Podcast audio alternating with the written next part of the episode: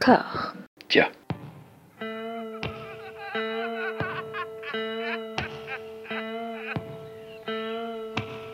And now for something completely different. Would you like to talk about the meaning of life, darling? Sure, why not? Philosophy for two? Right. Provided the movement never forgets that it is the inalienable right of every man or woman or woman to rid himself or herself or herself. Agreed. Thank you, brother or sister or sister. Where was I? I think you finished. Oh, right. I don't want to talk to you no more, you empty-headed animal food trough whopper. I fart in your general direction. Your mother was a hamster and your father smelt of elderberries. Bonjour et bienvenue à toutes et à tous dans Discordia, le podcast qui tente d'aplanir les débats qui rongent la pop culture de l'intérieur dans une conversation apaisée. J'ai la joie de retrouver toute l'équipe qui était déjà sur la première partie consacrée à la filmographie euh, du cinéaste indien SS Rajamouli. Clem, comment ça va? Ça va très bien. Euh, beaucoup mieux cette semaine vu la sélection. Eh, on y arrive, on y arrive. Amandine, comment ça va? Ah, Rajamouli, Rajamouli, Rajamouli. Anouk, comment ça va? Ça va, je suis prête à me battre. Très bien.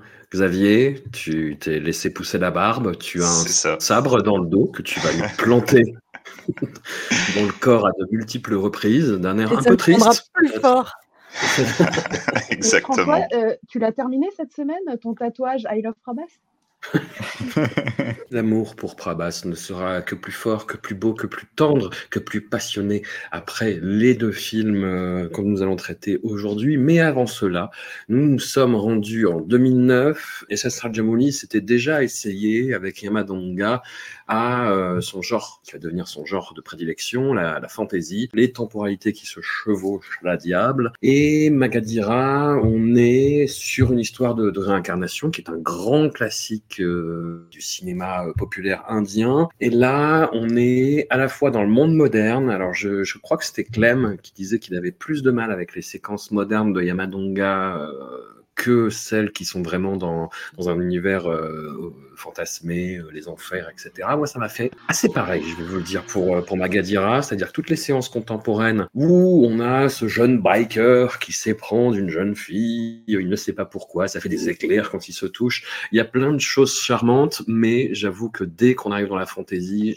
ah, c'est autre chose quand même. Il y a une autre ambiance. Euh, Ramcharan, euh, qui est bah, un grand acteur telugu, qui est le fils de Chiranjeevi, euh, dont je parlais la dernière fois, un grand acteur telugu qui avait essayé de se lancer dans la politique euh, qui s'était planté. Et hum, Chiranjeevi, d'ailleurs, fait une apparition dans la première chanson. Et Ramcharan, son fils, Xa- Xavier nous, nous en parlera, il apparaît dans, dans Triple R aussi.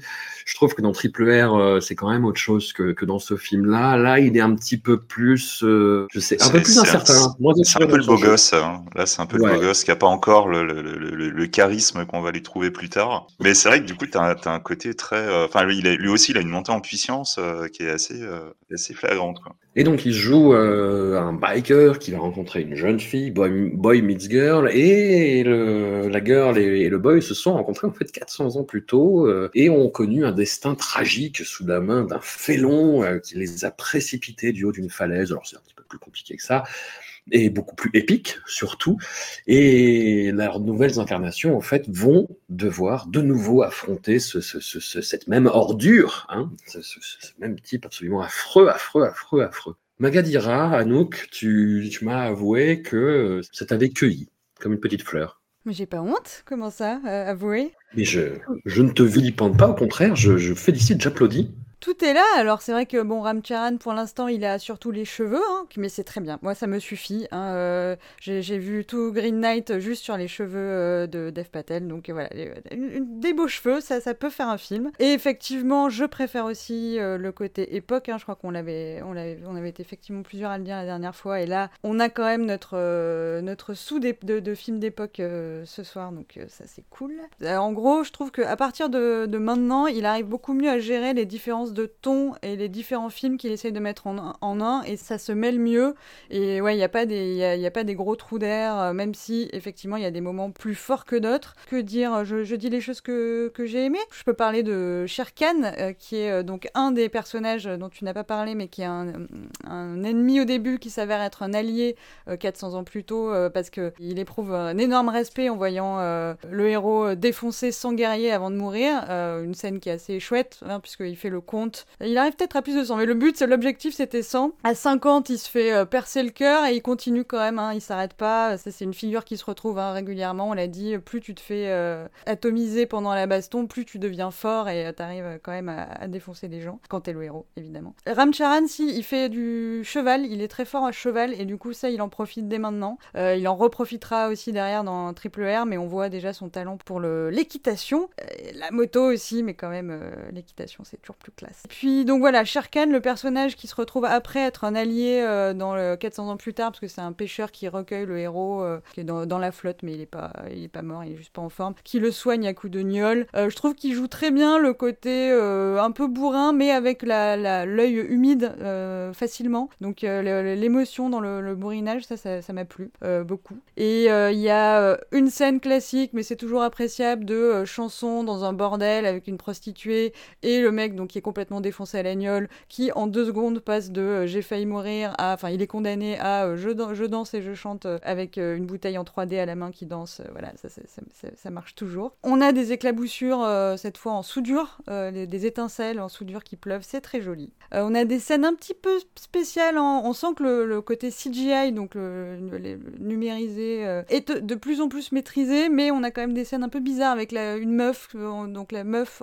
qui sort de du personnage du héros. Bon, il y a des tentatives, il y a des, essais qui sont faits, qui sont intéressants. Bon, moi, après, il y a un truc qui m'a saoulé sur la partie moderne, en gros, le gros vilain euh, qui était le même gros vilain sur la partie ancienne, mais qui est jaloux du héros, fait croire à l'héroïne que le héros a buté son père. Et sauf que, du coup, pendant une heure s'ensuit euh, l'héroïne dégoûtée euh, qui fuit et qui pleure, et lui qui la poursuit, le héros, sans jamais lui dire non, en fait, j'ai pas buté ton père. Il lui dit euh, J'ai pas le temps de t'expliquer. Si, t'as le temps. Juste dis-lui J'ai pas buté ton père. T'as t'as- t'as le temps de la menacer, de je sais pas quoi, de la kidnapper et tout. T'as le temps de lui, lui expliquer, quoi. Bon, ça, ça m'a un petit peu énervé. Mais sinon, il y a des, des scènes d'action qui sont toujours cool, euh, notamment quand il est attaché avec, euh, avec l'héroïne, justement. Pareil, hein, toujours en numérique, en des, des rochers qui sont numérisés. Moi, je regardais les traces de numérique, en fait, pour voir jusqu'à Iga, où là, il y a une certaine maîtrise de, de la mouche. hein. Je cherchais les, les traces d'amélioration de- du, du numérique et ça, ça va de mieux en mieux, effectivement. Et donc, euh, mon, euh, mon Sherkan, mon, mon Salomon, donc Sherkan, c'est dans, dans la version ancienne et Salomon dans la version moderne, que j'aime beaucoup parce que, donc, une fois qu'il a décidé que c'était euh, l'allié, le, qu'il- sa mission, c'était de réunir les deux âmes qui devaient se retrouver puisqu'elles s'étaient perdues dans la, vie précédente, il est méga drama.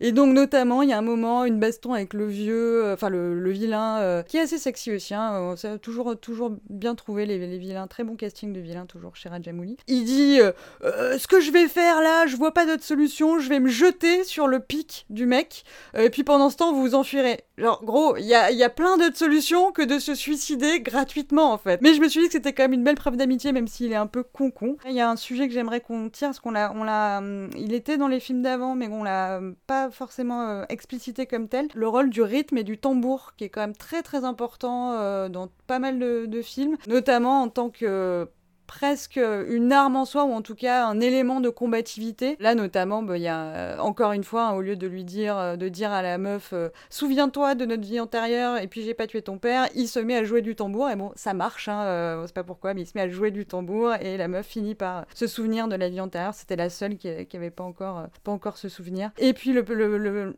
la petite anecdote qui m'a fait beaucoup rire à la fin. Donc quand il joue du tambour, ça fait révéler parce qu'ils sont au même endroit que là où ils sont morts. Donc ça fait tomber plein de qui s'était accumulé. Ça révèle des éléments du décor qui rappellent donc des souvenirs. Et à un moment, il déterre un crâne qui est le crâne de Gros Vilain. Et le crâne de Gros Vilain est tout petit. Il est tout petit dans son gros chapeau pointu, enfin avec des cornes et tout. Et euh, je me suis dit que c'était une petite, un petit tacle à Gros Vilain et ça m'a fait rire. Voilà, donc je sais pas, moi j'étais contente et puis j'ai adoré le générique de fin qui a failli me faire pleurer. Bon, j'étais peut-être un peu dans l'émotion parce que c'est euh, générique où donc ils font une chanson euh, sur un poisson sec, je ne sais pas. Enfin, de quoi ça parle. Mais y a, ils invitent toute l'équipe de tournage, donc tu as le casting et l'équipe. Et l'équipe, ça veut dire qu'ils font deux trois pas de Corée, euh, qui essayent un peu de mimer, mais qui sont pas très à l'aise. Et du coup, c'est très très mignon. Et puis ça permet de rendre hommage à tous ces gens du cinéma que tu vois pas souvent. Et du coup, je trouve ça toujours euh, super euh, chouchou et émouvant. voilà, encore, encore mieux que des bloopers. Et pourtant, on adore les bloopers. Clem Alors, je vais totalement rejoindre Anouk sur l'enthousiasme autour de ce film. Mhm. Pour la petite anecdote, ça a été ma première rencontre avec euh, Rajamouli, euh, ce, Ok. ce film-là, Magadira. Vraiment, quand j'ai commencé à découvrir le cinéma indien, il y avait ce, ce truc qui était très à la mode euh, début des années 2010. C'était tous les montages euh, de fans sur des stars. Ouais. Il y avait des vidéos montages euh, sur Shah Rukh Khan, sur euh, voilà, les, les superstars euh, bollywoodiennes. Et un jour, en, en allant de montage en montage, je tombe sur un montage sur Magadira. Il y avait beaucoup d'images de, bah, du combat épique euh, à, à un contre 100 et je me suis dit, waouh, j'ai jamais vu ça dans un film indien, il faut absolument que je trouve ça. Et ça a été un immense coup de cœur dès le début. Je l'avais pas revu depuis, depuis toutes ces années, donc euh, c'était un grand plaisir de le revoir. J'avais peur, honnêtement, d'être un petit peu déçu, euh, de, de me dire, bon, je, je suis peut-être un peu idéalisé. Et pour moi, tout marche. C'est peut-être un peu, euh, un peu ambitieux, mais je dirais même que je le considère comme le premier grand film de Rajamouli.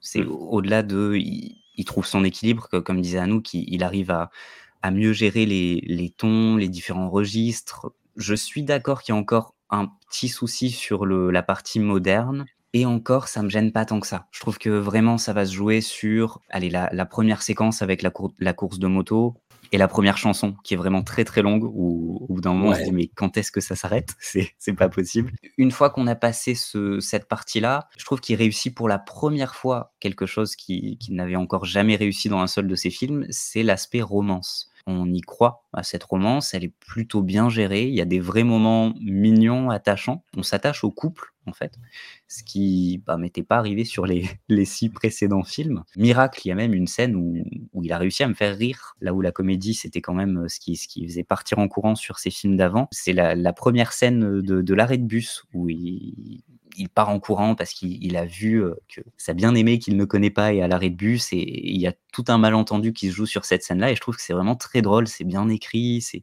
ça fonctionne. Donc déjà, il y a cette partie-là qui est rassurante. Euh, ça m'a fait rire parce qu'il y a le... Je parlais sur Yamadonga du motif un peu Cendrillon, euh, l'héritière euh, maltraitée par sa famille d'adoption. Là, il y a un peu ça, sauf qu'au lieu d'avoir la chaussure, il doit toucher les mains pour savoir s'il va la reconnaître. On a cette scène assez absurde où elle lui amène des, des dizaines de, de jeunes femmes et il touche toutes les mains pour voir s'il va les reconnaître. C'est dans l'absurdité, aller jusqu'au bout du truc.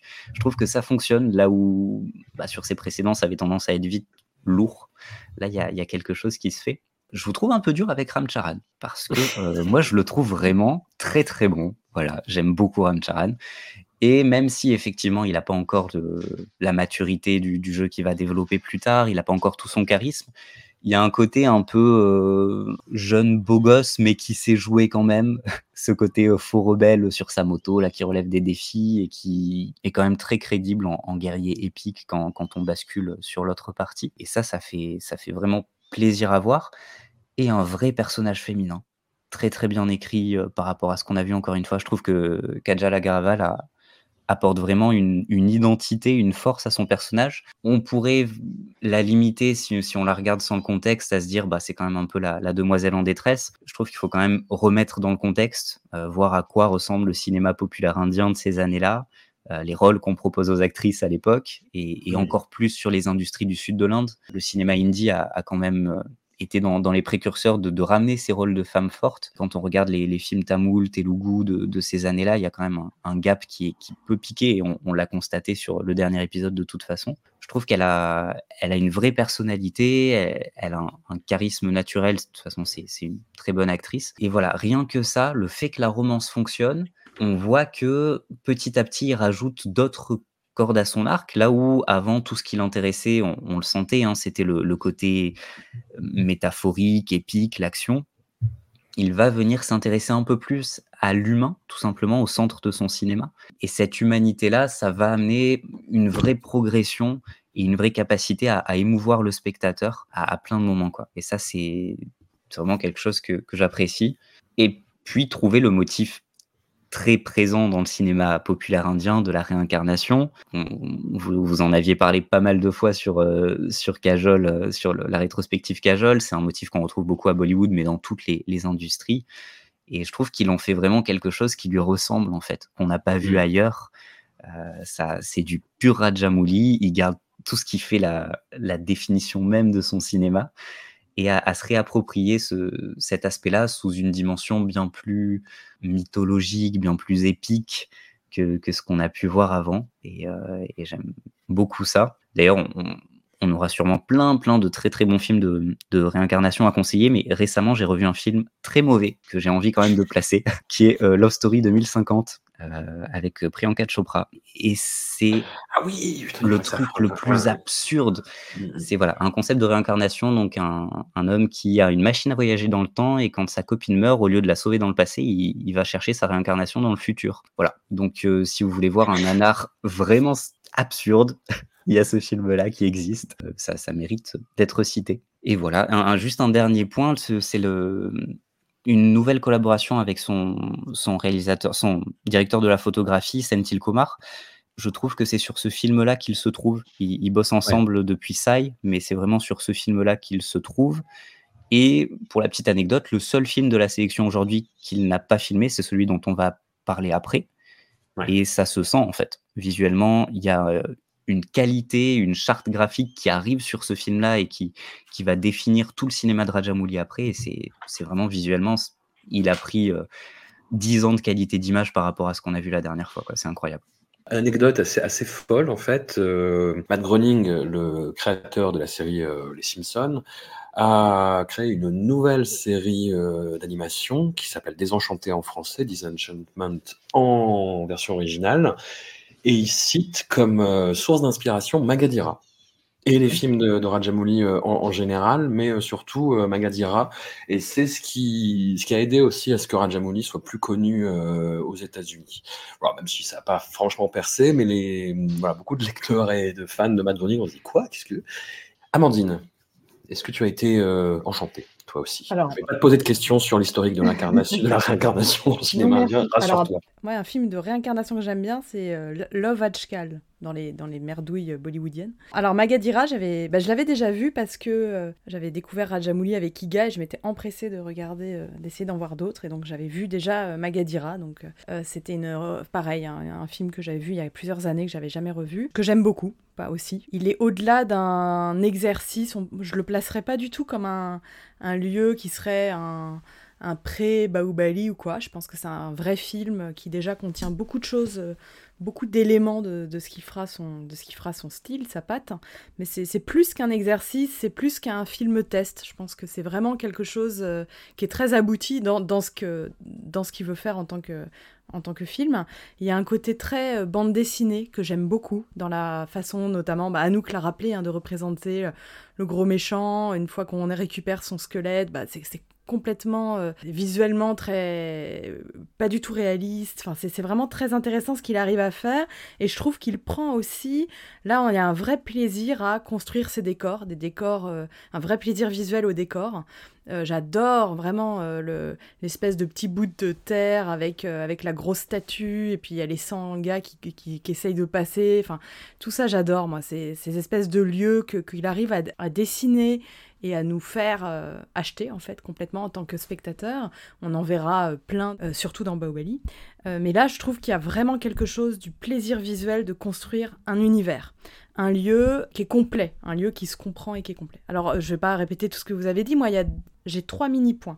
Le tout petit point déjà, c'est c'est un des bon ce que j'adore chez Rajamouli, c'est ces petits panneaux, enfin ces petits ces cartons pour les entractes. Et alors là, elle est géniale. ce carton là, faut absolument, euh, François, j'ai fait toutes les captures du monde, donc il faudra l'envoyer. Celui-là, c'est euh, dans 10 minutes, on repart 400 euh, ans avant, quoi. Elle est vraiment, elle est vraiment super. Donc ça, c'était mon premier petit point de vrai, voilà, je joue avec tout ça. Et il y a des scènes magnifiques je trouve dans le désert, un désert très très blanc, une scène de cheval. Anouk a rappelé, hein, il a un acteur qui sait faire du cheval et il en profite. Il y, a des, il y a une scène très très belle visuellement et qui du coup m'a fait penser, je regardais en le revoyant, notamment aussi la chanson de le début, là où les deux héros se jettent dans le vide. J'ai eu un gros gros flash Tigre et Dragon. Je sais pas vous. Alors moi pas Voilà. sur celui-là, mais euh, les violons euh, Yo-Yo-Ma et euh, je l'ai eu sur Ouais, euh, Globally, du coup, mais on sent que c'est une influence depuis. Enfin, je pense qu'il a kiffé. En réécoutant vraiment la bande son là, pendant qu'ils sautent tous les deux dans le vide et que les mains se cherchent, alors là ça m'a sauté aux yeux et je me suis, du coup je me suis dit tiens, Tigre et Dragon est maintenant considéré comme un des films qui lance un nouveau genre, si je peux dire, qui serait le néo wuxia, hein, le néo film de kung-fu. Euh, ça a été vraiment théorisé, etc., comme étant une espèce de nouvelle euh, perception de ce cinéma-là, une nouvelle façon de le faire. Et du coup, Magadira, euh, sans aller jusqu'à euh, c'est du néo euh, euh, quelque chose, en fait, c'est- c'est vraiment, j'ai l'impression que Rajamouli pose les bases de ce qui va faire ensuite son succès, qu'on aime ou qu'on n'aime pas. RRR, hein, Xavier ça, pose quelque chose euh, qu'il va... euh, euh, ça le pose fortement. Voilà, pour moi, c'était vraiment cette idée que là, il, il, nous, il dépose une trame qui sera suivie ensuite. Et un dernier, dernier petit point aussi qui m'a... Pareil, en revoyant Magadira, j'y étais plus sensible, mais parce que j'ai vu la suite de son œuvre, euh, c'est qu'on a déjà aussi ce côté euh, regard vers toute l'Inde, avec un regard vers les invasions musulmanes, avec un méchant, entre guillemets, qui est très clairement associé au Rajasthan, question de propriété, euh, etc. Donc il y a quelque chose du Rajasthan qui est, là, et les pêcheurs à la fin qui récupèrent notre héros, les pêcheurs chrétiens. Donc cette espèce de gros micmac des religions, des communautés, des régions, c'est déjà dans Magadira. Xavier, est-ce Ah, que bah. tu es déjà sur le chemin de la guerre hein, Ou est-ce que tu vas essayer de nous amadouer avec une petite danse euh, non, je suis pas encore sur le chemin de la guerre. Non, Magadira, c'est, euh, c'est, moi, c'est le deuxième film que j'avais vu de, de Rajamouli. Moi, le premier, c'était Ega. Parce que, bon, voilà, quoi, à l'époque, ça avait, c'est- c'était assez étonnant quand on voyait la bande-annonce, on avait juste envie de voir ça. Et en fait, euh, Magadira, dans le, dans le, dans le quartier indien euh, à Paris, je, je voyais très souvent le, le- la, la jaquette du DVD. Je sais pas pourquoi, en fait, je bloquais sur cette jaquette. Et, euh, et en fait, quand j'ai vu euh, Ega et que j'ai cherché un peu ce qu'il avait pu faire avant et tout, je suis tombé là-dessus. J'ai fait, ah bah tiens, je sais où le trouver. Et du coup, quand je l'ai vu, j'ai été, euh, j'avais été euh, très très étonné parce que euh, l'affiche te présente vraiment un film euh, romantique. Tu t'attends vraiment à un truc très très mielleux. On est, on est dans le pur romantisme euh, d'époque. Et tu regardes le film et tu te rends compte que tu, tu, bah, tu regardes un film romantique bourrin. Et euh, c'est quand même assez important de le préciser. J'ai trouvé en fait que l'idée, elle était assez géniale parce que en réalité, quand tu as tu peux avoir des goûts très différents. Tu peux regarder ça avec des personnes qui aiment pas trop les trucs bourrins, qui ont envie de trucs romantiques ou machin. Et en fait, ce film-là, je trouve qu'il arrive vraiment à ratisser euh, très très large. Je pense que un peu quels que soient tes goûts, tu, arriveras à adhérer à quelque chose dans Magadira. Et euh, maintenant que je l'ai vu dans tout l'ensemble euh, de, de- des films de Rajamouli, bah, je le trouve vraiment très intéressant parce que j'ai vraiment cette impression d'un verrou qui saute. Il y, a, un moment donné, tu as un avant, tu as un après. Et, euh, avant, je, le voyais un petit peu euh, comme un, un- un- une sorte de laboratoire d'expérimentation. Il teste plein de trucs, machin et tout. Et puis là, en prenant le, script de son père, le mec, il sait où il va. Donc, en fait, c'est son père qui avait écrit euh, l'histoire à l'origine. C'était un, projet qui n'avait pas abouti. Et c'est euh, c'est 15 ans plus tard que Rajamouli ressort le projet. Il a déjà commencé à faire des modifications sur l'histoire pour arriver à repositionner les choses très correctement. Et en fait, c'est dans, ce, dans ces détails-là qu'on voit à quel point Rajamouli, il a quand même vachement pris en maturité. Parce que justement, avant les romances, on va tous l'admettre, on l'a déjà dit, c'était quand même pas ça. Hein. on n'était pas à donf sur l'aspect romantique, ça, nous, ça, ça touchait pas vraiment. Alors que là, ça fonctionne vraiment bien. Les personnages sont du coup très bien castés. Le positionnement, ou à l'origine, donc comme, comme ce qui était précisé par le, le père de Rajamouli, c'est que dans, dans l'histoire d'origine, c'était pas une princesse mais une reine. Et en fait, apparemment, Rajamouli trouvait que le rapport qu'il y avait entre les deux ne pouvait pas amener une relation d'amour. Ça aurait été un truc beaucoup plus formel, beaucoup plus éloigné. Et du coup, il a tout de suite repositionné en princesse. Et ça montre bien qu'il sait ce qu'il veut précisément. Pas juste au niveau des plans, au niveau de la grandeur, etc. Même si je pense que là, effectivement, il s'est révélé à lui-même en se disant merde, c'est ça que je veux faire, quoi. C'est, je, je je veux du très très grand spectacle, je veux du bourrin, on va pas se mentir. Mais euh, voilà, et je veux de l'émotion et machin. Et il a été dans tous les petits détails comme ça pour amener les bonnes choses aux bons endroits. Prendre Ram Charan pour ce personnage-là, c'est juste parfait, quoi. Le, ce film-là, en plus, vraiment bien boosté sa carrière. Franchement, je vois pas quelqu'un d'autre que Ram Charan euh, dans, dans, ce personnage-là. L'œil mouillé dont on a parlé, ça, ça, peut paraître rigolo quand on en parle, mais regardez, vous verrez, c'est le, euh, il arrive à être émouvant même dans du bourrinage. La scène du pont, elle est mortelle, la scène du pont. C'est voilà quoi. Moi, alors, du coup, euh, je vais le redire. J'ai encore pensé à la rage du tigre. enfin, j'ai pas pensé qu'à ça, mais du coup, ça, c'est une scène un peu typique que tu peux trouver dans de la fantasy, euh, heroic fantasy. Euh, je sais pas, tu, tu, prends Stormbringer par exemple de Moorcock, euh, dans les Wuxia. Enfin, c'est vraiment une scène classique.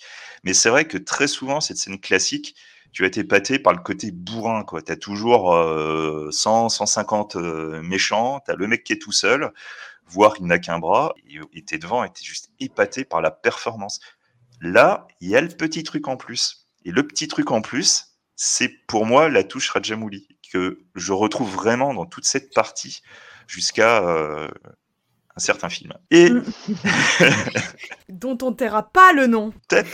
Mais voilà quoi. Du coup, euh, Magadira, c'est un film que je trouve vraiment très intéressant et même au niveau de l'écriture, il y a un gap. C'est euh, moi, il a réussi à m'avoir tout de suite avec son intro. L'intro, j'ai trouvé vraiment mortel. Du coup, l'intro est tellement bien que les parties contemporaines, effectivement, j'ai eu du mal à rentrer dedans. Vraiment, la, la première chanson, elle m'a tué, elle m'a achevé, c'est, euh, j'en pouvais plus. voilà. Mais, mais en réalité, c'est à cause de l'intro, parce que moi j'avais cette intro et j'avais juste envie, mais, mais rentre dans le sujet, quoi. Vas-y, fais ton truc. Ouais. Fort heureusement, la scène de la main arrive assez tôt, et à partir de ce moment-là, eh ben, tu te fais prendre. Il arrive à faire ce petit truc, euh, c'est ce côté un petit peu euh, comédie, euh, romance et tout, euh, où évidemment le héros va, va, va, chercher cette femme, alors que la femme, elle, elle a juste envie de, bah, de s'amuser un peu avec lui, ce qui amène des quiproquos, etc. C'est vraiment sympathique, c'est chou, on va pas se mentir, c'est tout chou. et du fait que c'est chou, bah, en fait, t'accroches vachement à ces deux persos. Donc, bah, après, derrière, il a plus qu'à dérouler et ça fonctionne super bien. Le méchant est super.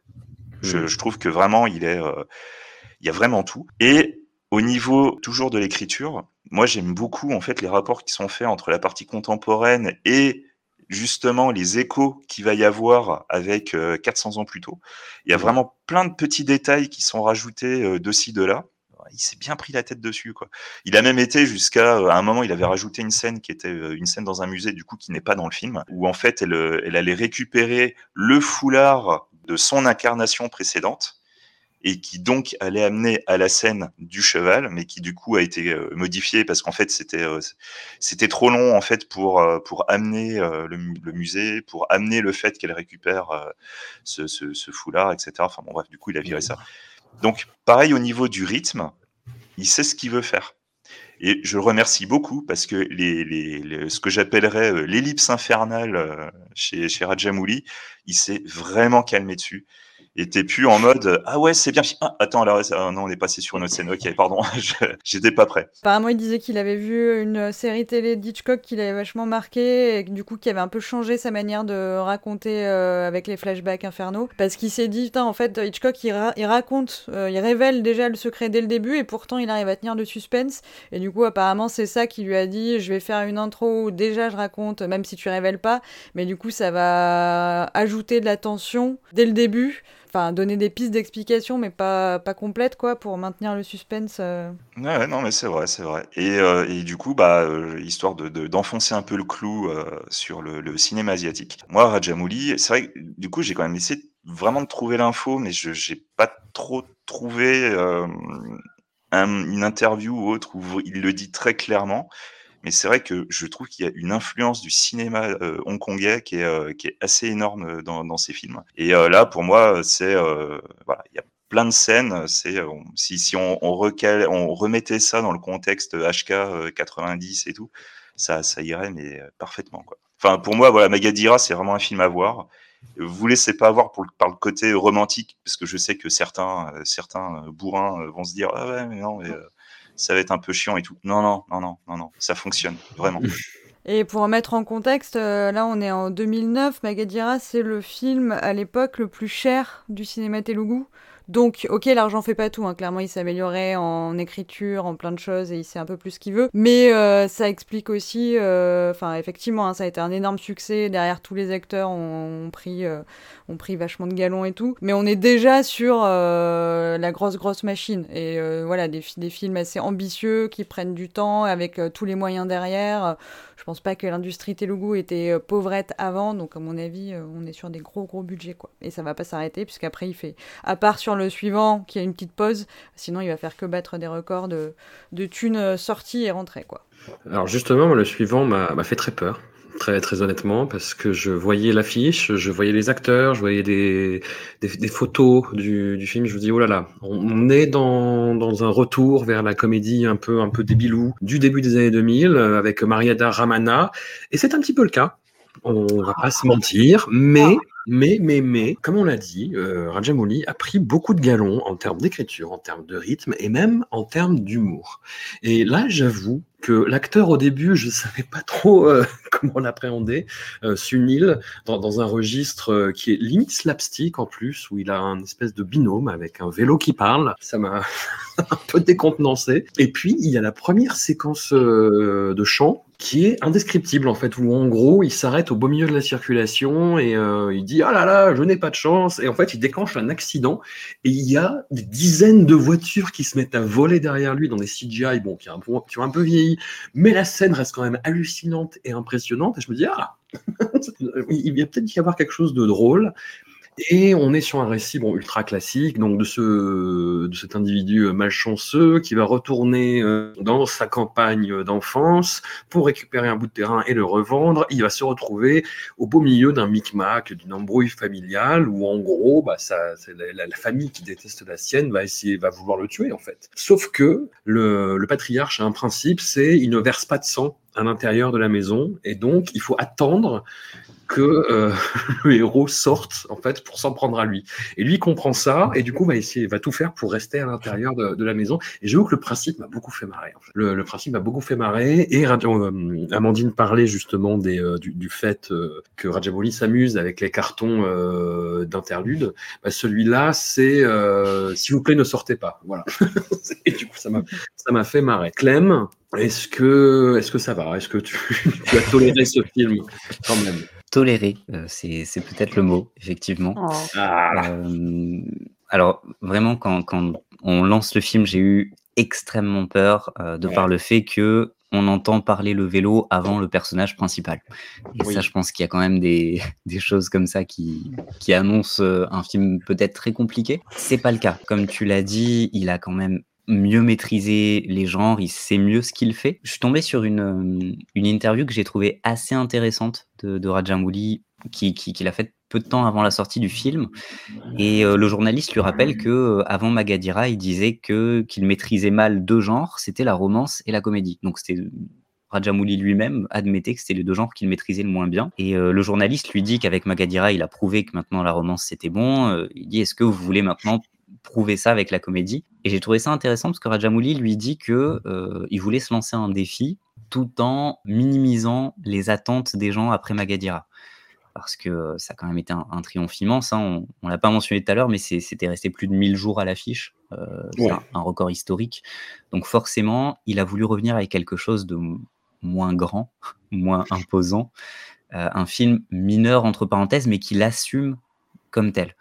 Et lui disait qu'il voulait quitter une comédie euh, peut-être un peu plus un peu plus lourdingue pour la comédie de situation, qui est un peu inattendue dans son cinéma. Il y a, il y a quelque chose d'un peu plus absurde et enfin le, le mot est peut-être un peu un peu ambitieux, mais, oui, mais par rapport oui. à ce qu'il nous a fait avant, c'est quand même plus fin, plus plus écrit. Après, j'avoue que sa, sa maîtrise permet à ce que ce soit pas catastrophique c'est ça nous évite de, de, tomber dans un film tout simplement désagréable. Personnellement, j'ai pas vu plus qu'un téléfilm qui a la, la sympathie de, de, durer deux heures. Ça, c'est quand même une politesse qu'on saura apprécier.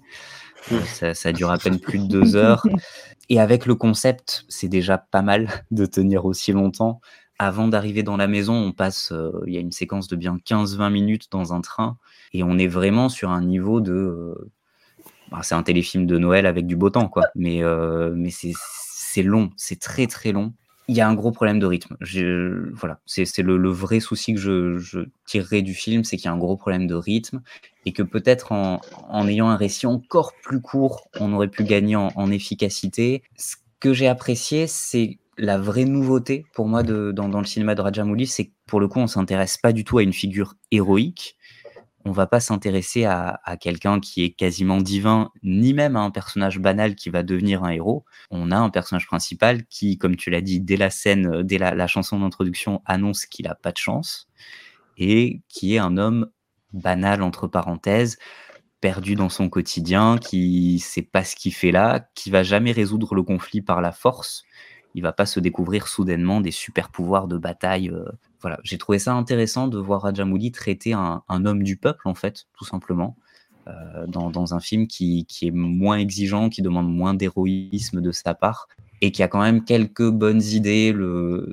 Il, détourne par exemple le cliché de qu'on a très souvent dans, le cinéma indien du train avec le héros qui tend la main pendant que l'héroïne court. Euh, ah la bah, manière dont il détourne ça en disant ouais, il fallait juste tirer l'alarme, j'ai trouvé ça vraiment assez drôle pour le coup. Donc voilà, il y a quelques bonnes idées, le concept est sympathique voilà, je, pour moi, c'est un film banal, mineur dans la, filmographie de Rajamouli, mais on est sorti quand même d'une session avec des films parfois foncièrement mauvais. Là, c'est pas le cas. C'est pas un mauvais film. C'est c'est une petite pause, une entracte entre entre Magadira et son prochain gros film. Oui, la, figure du train, on en avait parlé euh, dans Cajol et moi. Bah, c'est, ça a surtout été euh, bah, popularisé avec euh, cette image de Kajol et Charouk qui se poursuivent dans Dil Valley, Doulanila, les, les Le train, Amandine, dans le cinéma populaire. Non. non Il y en a trop non, non, c'est plaisant, mais moi je me suis un peu demandé quand même ce que faisait ce film, tu vois, dans la filmographie. Enfin, je veux dire, pourquoi quand t'as lancé un programme de la NASA, d'un coup tu te découvres une passion pour euh, les, les, avions en allumettes Enfin, j'ai pas trop compris en fait. C'est pas déplaisant, je vais pas mentir, hein, j'ai parfois fait un peu pause parce que je m'ennuyais un peu quand même, voire beaucoup. Je suis pas très très très très fan de d'acteur de, Sunil par ailleurs. Donc c'était encore un tout petit peu plus long. Je le trouve choupinou, mais pas, pas choupinou, euh, choupinou quoi. Choupinou moins. Ça manque de cheveux brillants, ça manque de plein de trucs. Donc je me suis un peu ennuyée. Dans mon échelle du choupinou, il y a le choupinou à potentiel. Lui, euh, je m'ennuie un peu et en fait, j'aime pas m'ennuyer quand je regarde euh, du cinéma indien. Enfin, ça, en général, j'aime pas m'ennuyer au cinéma, mais il y a des endroits où je, je, supporte mieux. Là, je supporte pas trop. Donc, ok, ça fait deux heures, mais c'est quand même une heure et demie de trop, quoi. Le côté, je me suis demandé, en fait, j'ai un peu trouvé dommage qu'il pousse pas les idées plus loin, par exemple. Alors, effectivement, euh, le vélo qui parle, c'est extrêmement agaçant, Clem, je suis d'accord. Mais s'il avait parlé tout le long, il y avait au moins un concept, tu vois, il y avait un film. Ça m'a fait penser à un... Je me suis demandé si c'était un hommage vers euh, l'homme auto, euh, Agent Trick, qui est un très très grand film de, de Gattac de, des années 50, mais en fait, je pense que c'est pas assez marqué pour être un hommage non plus. Je sais pas ce que c'est que ce film, en fait. J'ai pas trop rigolé, j'ai pas trop pleuré, j'ai pas été trop ému. On retrouve une belle scène de pont à la fin avec des gens qui tombent, ouais. Je continue à me poser la question sur pourquoi est-ce qu'il fait ça. C'est pas pour l'argent, c'est je sais pas. La veine comique ne sera pas vraiment poussée par la suite, donc euh, je m'en fous moi qui me prouve qu'il sait faire une comédie. Après, pour le coup, dans, l'interview, il, accentuait vraiment sur le fait que le, tournage de Magadira l'avait crevé physiquement et mm. euh, toute la pression avec un budget pareil de que ça fonctionne, que psychologiquement c'était très lourd à porter. Il avait vraiment envie de faire quelque chose de léger. Bah, tu fais rien, tu vas à la plage. tu fais pas un film de vélo qui parle, bordel. Bah tu fais pas, ouais, c'est ça. Bah je sais pas. Hein. Non, mais peut-être, peut-être que pour lui. Alors, moi, je veux bien, j'aime bien le concept. Hein. Pour me reposer, je fais un film. Ça me rappelle, pareil, tu sais, quand tu regardes les interviews de Wong Kar qui t'explique que Chunking Express, c'était pour se reposer, descendre du temps, quoi. Ouais. et accessoirement remplir les caisses. Mais ce qui n'était pas le problème de Rajamouli. Il y a quand même un problème, il y a quand même un mystère. Il a plein de fric, il est hyper, il a un succès incroyable. Vous êtes comme toute la famille de l'héroïne qui se moque de son carnet de croquis et qui dit ah, pourquoi tu dessines? Eh, T'as d'autres choses à faire, trouve-toi un mari. On dirait vraiment, vous êtes les, les, les, bad boys, euh, bad, bad girls du film, quoi. Bah vas-y Anouk, défends-le. Je sais pas, est-ce que c'est mon tour, François? Parce que moi, Oui. je, je pète depuis tout à l'heure, mais. J'ai oublié de dire que le, le vélo était interprété par Ravi Teja. qui était, oui, euh, le vélo est Ravi Teja as bicycle, c'est quand même important. Et je sais qu'on n'est pas parti sur des bonnes bases avec Ravi Teja. hein. Je vous renvoie à la semaine Ah. dernière. voilà, c'est Euh, l'acteur de Vikram Arkoudou. Du coup, euh. Ah mais voilà, déjà tu vois le, tu vois la, la liste du casting sur euh, sur euh, la fiche IMDb, tu te dis ok ça va être intéressant. Ça, ça me fait peur moi aussi, Ravité Jazz Bicycle, mais je me dis il se passe un truc, tu vois. Non mais genre, il est hyper bien ce film. Moi, ce qui est- pour moi ma définition d'un film hyper bien, c'est on pose des, des ambitions, des attentes, des, des- et on, on arrive à les atteindre. Et là effectivement, comme a dit Clem, c'était pour se reposer, pour en même temps, euh, il aime bien faire du cinéma, il aime bien, mais il avait pas envie de direct de repartir dans un, un truc énorme. Donc petite comédie euh, euh, légère, euh, budget léger, tournage qui va pas durer trois plombes et tout. Et il nous donne exactement ça, et c'est très bien fait. Sunil, effectivement, on n'est pas, on n'a pas, c'est pas du Prabas, c'est pas du NTR, on n'est pas dans les gros muscles, mais ce que vous avez pas dit, c'est qu'il est quand même super fort à vélo. Qu'il arrive Oui. quand même à, déjà, il fait du vélo sans les mains. Moi, j'y arrive pas, donc ça me, ça m'impressionne toujours. Il, il fait du vélo plus vite que les autos. Il, il saute des falaises et tout à vélo. Il y a quand même un peu de la cascade et moi, je respecte ça. Après, il fait partie de ces personnages, comme on verra aussi dans, dans Iga, hein, qui sont effectivement pas des super-héros, mais euh, souvent les personnages, même quand ils ont des super forces, sont quand même assez, euh, assez faibles, assez, enfin, c'est des, euh, des, des underdogs, un peu des, des perdants de base. Donc euh, voilà, lui, il est sauvé par euh, son innocence, son cœur pur euh, et, euh, et sa sympathie euh, globalement. Effectivement, donc c'est euh, inspiré, un film qui est inspiré d'un film de Buster Keaton que j'ai pas vu, mais voilà, c'est donc c'est très très slapstick et c'est ça fonctionne quoi. Alors ça démarre déjà, j'ai vu Sekar, donc j'étais super contente. Malheureusement, il le bute au bout de trois minutes, donc j'ai dit bonjour Sekar, au revoir Sekar. Puis effectivement, on a le vélo qui parle, qui reviendra euh, à la fin, euh, donc ça fait un peu genre Ouais, c'est moi le vélo. Vous vous demandez probablement comment je suis arrivée dans cette dans cette position. Oui. Mais bon, c'est sympatoche. Effectivement, je trouve que l'intro euh, du personnage et de bon son vélo c'est un peu bizarre mais ça fonctionne. Ensuite on a euh, la scène qui introduit la famille euh, qui fait très flipper dans le dans le donc la famille euh, qui, qui, qui, qui ont une hospitalité légendaire c'est leur culture c'est hyper important pour eux et en même temps ils butent tout le monde dès qu'il y a un, un mot de travers donc je trouve que c'est tous ces personnages que ce soit le père qui est hyper charismatique qui est hyper inquiétant et en même temps très très euh, euh, affable et doux. Euh, ces deux fils qui sont un peu bah, nos prabas de substitution en attendant parce que genre ils sont énormes, ils sont super musclés et ça fait toujours plaisir. Cette scène-là, ça fonctionne. Moi, je suis désolée, le train, ça a grave marché sur moi quoi. Euh, toute la, rivalité qu'il y a avec le, passager avec qui il s'embrouille et puis après il essaye de rejouer des scènes de héros romantiques et il se plante à chaque fois et l'autre il lui laisse rien passer, il se fout de sa gueule. Et en même temps, elle est hyper importante cette scène parce que c'est vraiment euh, bon, c'est pas euh, Julie Delpy et mais c'est vraiment la, scène qui fait qu'ils qui, qui vont établir un contact et si s'ils tombent pas un petit peu amoureux, en tout cas elle un petit peu.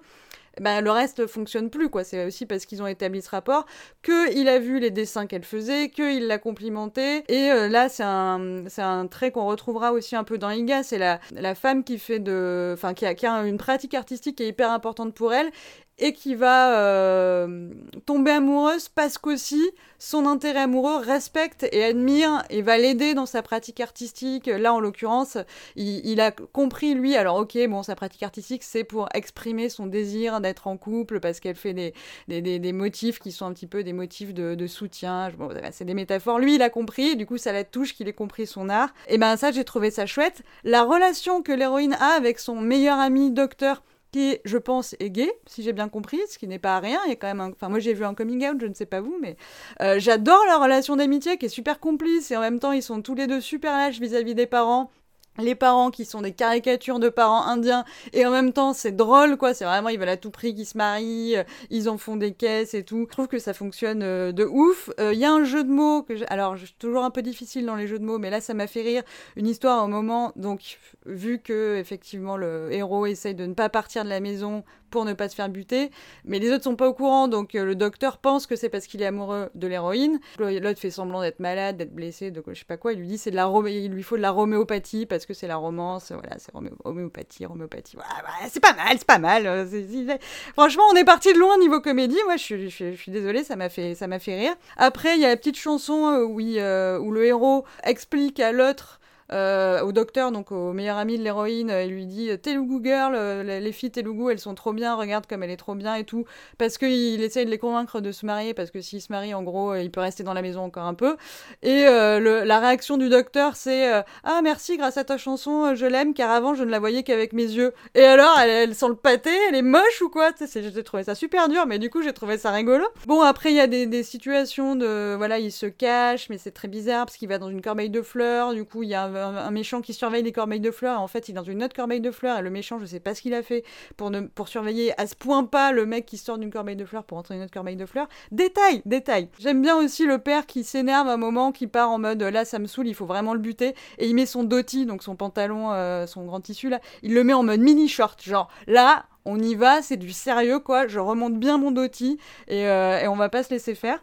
Et puis la fin, alors certes c'est un petit peu euh, sentimental euh, par rapport à l'ensemble du film, mais euh, ça fonctionne quoi, le côté...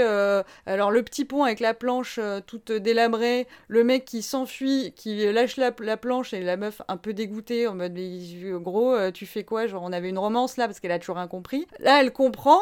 Et en fait, lui, du coup, il se met à se dire Ah, mais en fait, j'avais une chance avec la meuf, alors que j'avais jamais capté parce que j'ai jamais de chance, et du coup, je, je pensais pas avoir une chance avec une meuf pareille.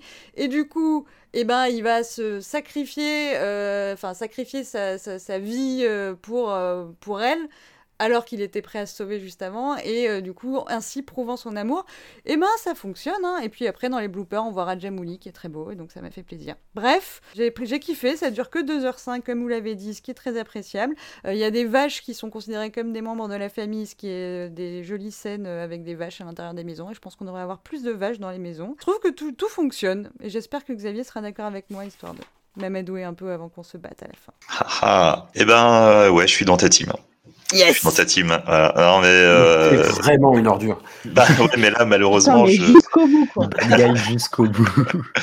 non, j'avoue- moi, en fait, moi, j'aime j'aime vraiment beaucoup le film. Vraiment. Sauf la fin. Là, c'est le seul petit point de divergence. Je trouve que c'est un peu cédé à la facilité, la fin. Et après, ça passe, hein, attention. hein, mais euh, mais c'est dommage. J'aurais aimé que ce soit un peu plus travaillé au niveau de la fin. Et du coup, bah, pour essayer de répondre aussi à des quelques questions qui ont été posées, euh, etc. Donc, effectivement, euh, c'est un, un projet, on va dire, de vacances, puisque euh, il, il qu'il y a eu à peu près, euh, comme il disait, un an et demi, je crois, de, de, de travail euh, sur Magadira.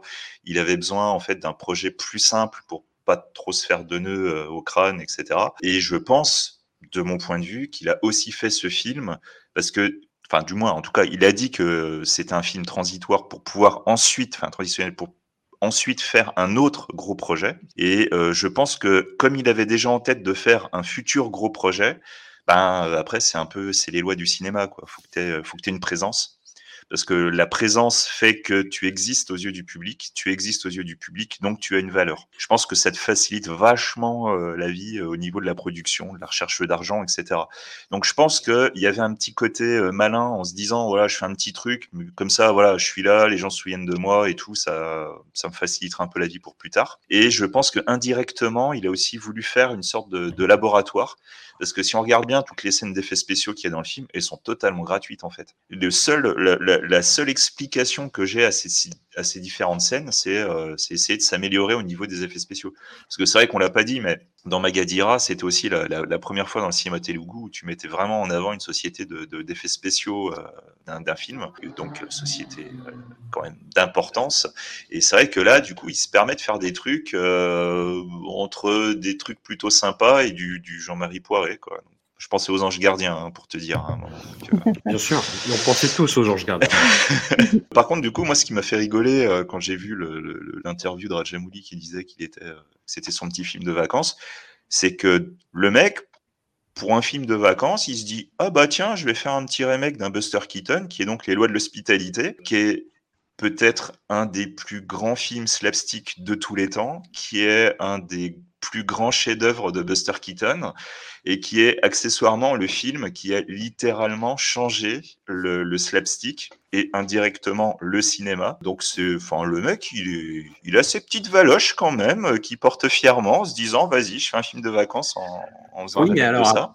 Après, justement, par rapport à ça, la question c'est est-ce que le- la, la culture indienne a, la même, a le même respect, la même déférence par rapport à, la- à ce qui est considéré dans la culture occidentale comme des jalons, vraiment, tu vois quoi? Enfin, moi j'ai toujours en vrai, tête. c'est vrai, c'est vrai. euh, Peut-être, peut-être. j'ai tou- j'ai toujours en tête le. Je, je crois que c'est un cinéaste tamoul, je me rappelle plus son nom, mais celui qui avait fait euh, Julie Ganapati en fait, l'adaptation euh, non officielle de Misery de Stephen King. C'est-à-dire qu'il a trouvé le bouquin, il a dit oh c'est pas mal. Et il, se doutait même pas que Stephen King était connu et qu'il y avait déjà eu une adaptation hollywoodienne avec des Oscars, tu vois. Il a dit oh bon, je vais faire ce petit truc là que j'ai trouvé pendant mes vacances, tu vois. Bah, le problème aussi, c'est que Rajamouli, c'est quand même un gros cinéphile. hein. Enfin, dans tout ce qu'on a pu voir dans ses films, euh, clairement, il a des, des vraies références et de, de- enfin, c'est même des références du cinéma mondial. Hein. C'est pas euh, des Mm. trucs vraiment euh, très spécifiques euh, indiens. Tu as du cinéma hongkongais, tu as du cinéma américain. Enfin, tu as vraiment plein, plein, plein de choses. Moi, j'ai vraiment beaucoup de mal à croire qu'ils se rendent pas compte de ce que c'est qu'un des chefs-d'œuvre de Buster Keaton. Hmm. Après, cependant, c'est vrai que du coup, pour l'émission, j'ai aussi découvert que dans le cinéma indien, en fait, c'était pas le premier à avoir fait un, un remake de, de- des lois de l'hospitalité. Il y en a eu un en 2002 déjà. Donc euh, c'est peut-être comme ça qu'il a découvert, mais dans l'absolu, je trouve que c'est c'est vraiment intéressant cette manière d'essayer de se ré- réapproprier le slapstick en mode indien. Je trouve des références au cinéma hongkongais parce qu'il y a, il y, a, je- il y a des moments, je trouvais qu'on on frôlait la comédie cantonaise quand même. Non, non, on est encore blessé. On parle pas de ça comme ça avec légèreté. hein. Il y en a qui en qui en ont bouffé, hein, de la comédie euh, du Wong Jing et tout. Moi, j'avais Ouais. vu un truc une fois et je trouve que c'est tellement vrai. C'est la comédie cantonaise. C'est un plat fin et délicat, mais qui nécessite un palais en acier trempé. ce qui est vrai. Ce qui est vrai. Je pense que voilà, il a voulu certes s'essayer la comédie en, en- en reprenant un classique du, du slapstick, parce que du coup le slapstick étant quand même aussi très très visuel et Rajamouli étant quelqu'un très très visuel, je pense que ça lui correspondait assez bien. Et il se permet quand même pas mal de petites fantaisies de ci, de là. Donc certes, j'ai déjà dit au niveau des effets spéciaux. Il y a aussi cette manière de bah, d'essayer de d'iconiser euh, des choses qu'on n'iconiserait pas en temps normal. Et je pense en l'occurrence à son pas de porte. Je- ceux qui écoutent ce podcast sont en train de rigoler parce que je parle de l'iconisation d'un pas de porte. Mais quand vous allez voir le film, il y a un vrai pas de porte jaune avec des petits euh, des Des petits dessins rouges. dessus et tout machin. Voilà, et ce truc, euh, dès que tu le vois, tout de suite, ça ça fonctionne. Il y a toute une mécanique qui est créée. Et c'est vrai qu'on est vraiment dans le registre de la comédie, euh, enfin dans la structure de la comédie, parce que la comédie en cinéma, c'est quand même une des choses les plus difficiles à faire, parce que ça, nécessite de préparer ton effet. Et je trouve que là, en l'occurrence, il y arrive vraiment très bien. quoi. C'est euh, juste avec un petit plan sur ce pas de porte, très souvent, tu fais ah, ah, ah, ah, tu te mets à attendre la chute, tu te mets à attendre le, petit pas dehors, et puis de l'autre côté, euh, tu vois les gars avec leurs petites machettes, dès qu'ils se rapprochent de ce fameux pas de porte ou machin, et ils arrivent tous à coup de 40 avec des machettes, c'est toujours très drôle. Moi, je suis un peu comme vous aussi au début du film, le, le, bah, le personnage principal, j'étais pas donc dessus, ça me, bon, j'étais assez perplexe. Puis je sais pas, au bout d'un moment, ça marche. En fait, ça marche. Tu te mets à bien l'aimer, tu te dis bon, il est un peu con-con, mais euh, mais il est quand même sympa et tout machin. Donc euh, voilà. Bon après, les lois de l'hospitalité à l'origine, ça dure, euh, ça doit durer 1h10, 1h15. Voilà, avant- avantage Keaton. Voilà. Donc c'est vrai que deux heures, c'est peut-être un petit peu long, on va pas se mentir. Le début est un peu long, mais euh, moi je trouve que c'est un film qui mérite vraiment d'être vu. Je le trouve vraiment intéressant. Et encore une fois, quand je parle de l'expérimentation, c'est aussi parce que dedans, on trouve pas mal de choses qui, qui vont faire écho avec les films suivants.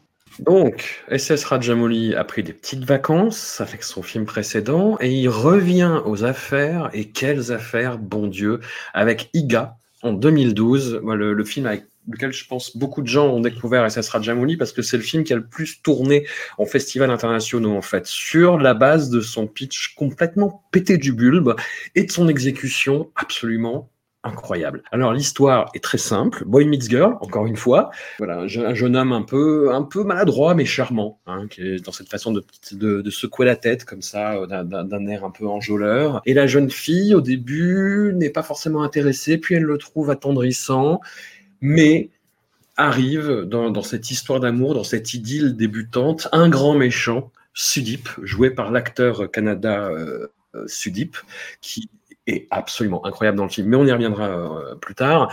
Et en gros, qui est une espèce de businessman, mafieux, foireux, qui aimerait bien euh, bah, draguer cette jeune fille, Bindu, et donc se débarrasse de son soupirant euh, qui était en train de ravir son cœur, Nani. Donc Nani meurt au bout une petite demi-heure de film, se réincarne en mouche et a pleinement conscience de ce qui lui est arrivé dans sa vie antérieure et va décider de se venger de, de celui qui l'a assassiné, de Sodip, tout en renouant contact avec son amour, qui va comprendre de façon instinctive et un peu téléphonée, il faut le dire, qu'il s'agit de son ancien amoureux qui s'est réincarné en mouche. Voilà, le- le pitch est complètement aberrant et il faut se dire que le film ne baisse jamais les yeux devant l'absurdité, l'incongruité euh, de, de cette histoire, mais au contraire l'assume totalement et l'exploite de la façon la plus jubilatoire possible. On parlait de, de slapstick, de comédie de situation. Iga pousse ça dans des retranchements, mais que je n'ai jamais vu. Moi, j'ai eu du, j'avais mal au ventre à la fin. Le, la première fois que j'ai vu ce film, en fait, il fallait, il fallait que je fasse des pauses, il fallait que je reprenne. C'est la performance de Sodip, comme je le disais, euh, qui, est, qui est vraiment, bah, qui joue le mec qui se fait emmerder par cette mouche et qui n'en peut plus, en fait, qui, qui, qui craque nerveusement et qui devient de plus en plus fou euh, au fur et à mesure du film. Il est génial. On est sur euh, vraiment bah, la, pleine exploitation des effets spéciaux, des CGI. Euh, Rajamouli s'est beaucoup euh, torturé la tête en fait pour savoir comment donner cher à son histoire et finalement il a laissé tomber les, effets en dur qui visaient à l'origine pour voilà faire du CGI à tout craint et certaines scènes ont un peu vieilli à ce niveau-là, mais c'est pas grave parce que le film a cette putain d'énergie comique absolument irrésistible. C'est un plaisir total, Amandine. Ah oui, puis moi, je, voilà, plus je le revois, plus, euh, enfin à cause de toi en partie, mais plus je le revois, euh, plus je me dis que ce film est vraiment génial. Enfin, on avait déjà senti chez, chez Rajamouli cette, euh, j'ai presque envie de dire cette énergie du désespoir, c'est d'aller jusqu'au bout de quelque chose. Enfin, de Magadira nous avait montré qu'on s'arrêtait pas devant des petits détails ou des, des petites envies. Bah là, c'est l'envie maximale. Récit de vengeance, récit de réincarnation, en mouche. Et autant, euh, je, me rappelle très très bien de ma première vision de, de m'être dit, mais c'est pas possible, c'est pas possible, on va pas finir le film euh, avec une mouche, quoi. Et, et plus on avance, plus ça fonctionne, si je peux dire. Et ce qui était une romance un peu banale au début, où tu, moi je commençais un peu à regarder en l'air, euh, se transforme en un autre film. Et là, on parlait des, on a beaucoup parlé des ruptures de ton et des ruptures de rythme chez Rajamouli. Alors celle-là, elle est quand même, euh, elle est, elle est historique, hein, je pense, dans l'histoire du cinéma indien. Euh, c'est de faire une rupture de ton, une rupture de rythme, un récit de réincarnation, mais complètement, complètement barré. Et il y a beaucoup de scènes qui me, qui me plaisent toujours autant. Les scènes où on arme la petite mouche. Euh, on, lui- on lui, on lui bricole des, des petites armes, on lui... Oh, ça j'adore, ou la, petite mouche qui essuie le sang euh, qui a perlé sur son front, enfin des trucs, j'ai pas envie de spoiler, mais... Ah mais il y a des milliards de détails où on se dit, mais le gars non seulement il a voulu faire ça, mais il a, il a, il a vérifié, il l'a validé, et il nous le donne à voir. Et quelqu'un qui fait ça, bah, c'est c'est forcément un génie, quoi. Et je suis aussi, par contre, en le revoyant, re, re, re, revoyant, je me suis rappelé que pendant très longtemps, il y a une chanson qui m'a beaucoup énervée, un peu... Enfin, je suis nulle, mais l'espèce de chanson de la mouche, là, qui danse, où je me dis, non, ça, c'est vraiment... Pendant plusieurs, plusieurs fois, je me suis dit, celle-là, non, celle-là, non. Et ben cette année, c'est oui. Je sais pas pourquoi. Cette année, j'avais envie de l'écouter, j'avais envie de l'écouter à fond. Alors que vraiment, c'était pour moi un des points noirs du film. C'était, je dis, ah non, là quand même, je suis pas prête. hein, la mouche techno euh, qui danse, c'est pas possible. Et ben si. J'aime aussi beaucoup le. on- Enfin, j'en- on en a parlé la, la fois dernière. Là, déjà, Magadira nous, nous montrait ça. Mais pour moi, et je suis un peu obsédée avec l'idée du décor, euh, le décor des films, je trouve que Rajamouli est un génie du décor.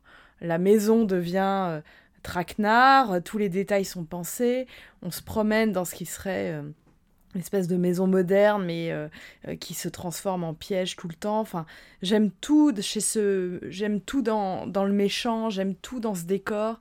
Vraiment, moi, j'ai toujours été conquise par Iga, et au-delà même de son, de, du côté un peu culte, en mode, tiens, regarde, il y a un film indien complètement barré, euh, voilà, que qu'on a souvent accolé au film. hein. C'est d'ailleurs souvent les choses qu'on dit euh, sur sur Iga, c'est ah oui oui, c'est complètement dingue. C'est complètement dingue, mais pour de très très bonnes raisons. Un, je trouve que c'est un très bon film. C'est une des comédies les plus drôles des années 2010. Moi, Je, je- je- je le dis euh, sans, sans rougir, sans baisser le regard. Xavier. Bah, c'est très simple. Moi, en fait, quand j'ai vu Ega, euh, que j'attendais beaucoup, alors je vous raconte un peu ma vie parce que bon, c'est toujours un peu rigolo. En fait, c'est un, un film du coup, que j'ai découvert grâce à sa bande-annonce. Euh, j'avais très très envie de le voir, donc du coup, euh, je l'avais chopé au quartier indien. Et je l'ai pas regardé tout de suite. J'ai passé un nouvel an, comme tous les nouvel an, un peu voilà, chargé, on va dire. Et du coup, tu passes ton 1er janvier, t'as envie de, cana de canapé, t'as envie de douceur, t'as envie d'amour et machin. Et puis, à un moment, dans l'après-midi, je me suis dit, tiens, je vais lancer gars, ça a l'air sympa et tout, euh, voilà. Et ben, je me suis pris ma gifle. C'était, euh, j'étais, mais je suis amoureux du film, vraiment. C'est, euh, j'étais amoureux du film, j'étais amoureux de Rajamouli. Euh, ce film est vraiment euh, exceptionnel. C'est, c'est tout ce que j'attendais suite à avoir vu la bande-annonce et même plus. Il va tellement loin dans les idées et tout parce que le concept de base pousse à la curiosité, te donne envie de voir le film et à un moment dans le film, tu te dis ouais mais tu vas faire quoi en tant que mouche? Que vas-tu faire? Explique-moi, quel est ton projet? Quel est ton plan? Et quand tu vois le projet, c'est absolument incroyable. Ça va, ça pousse assez loin le, le, le sens du détail. C'est, c'est, c'est absolument génial. On... Même si tu t'attends à des scènes drôles, c'est aussi un incroyable film d'action. Les scènes d'action, elles sont mais complètement dingues. Que ce soit la scène de la voiture avec ce message sur le pare-brise qui, qui m'a tué.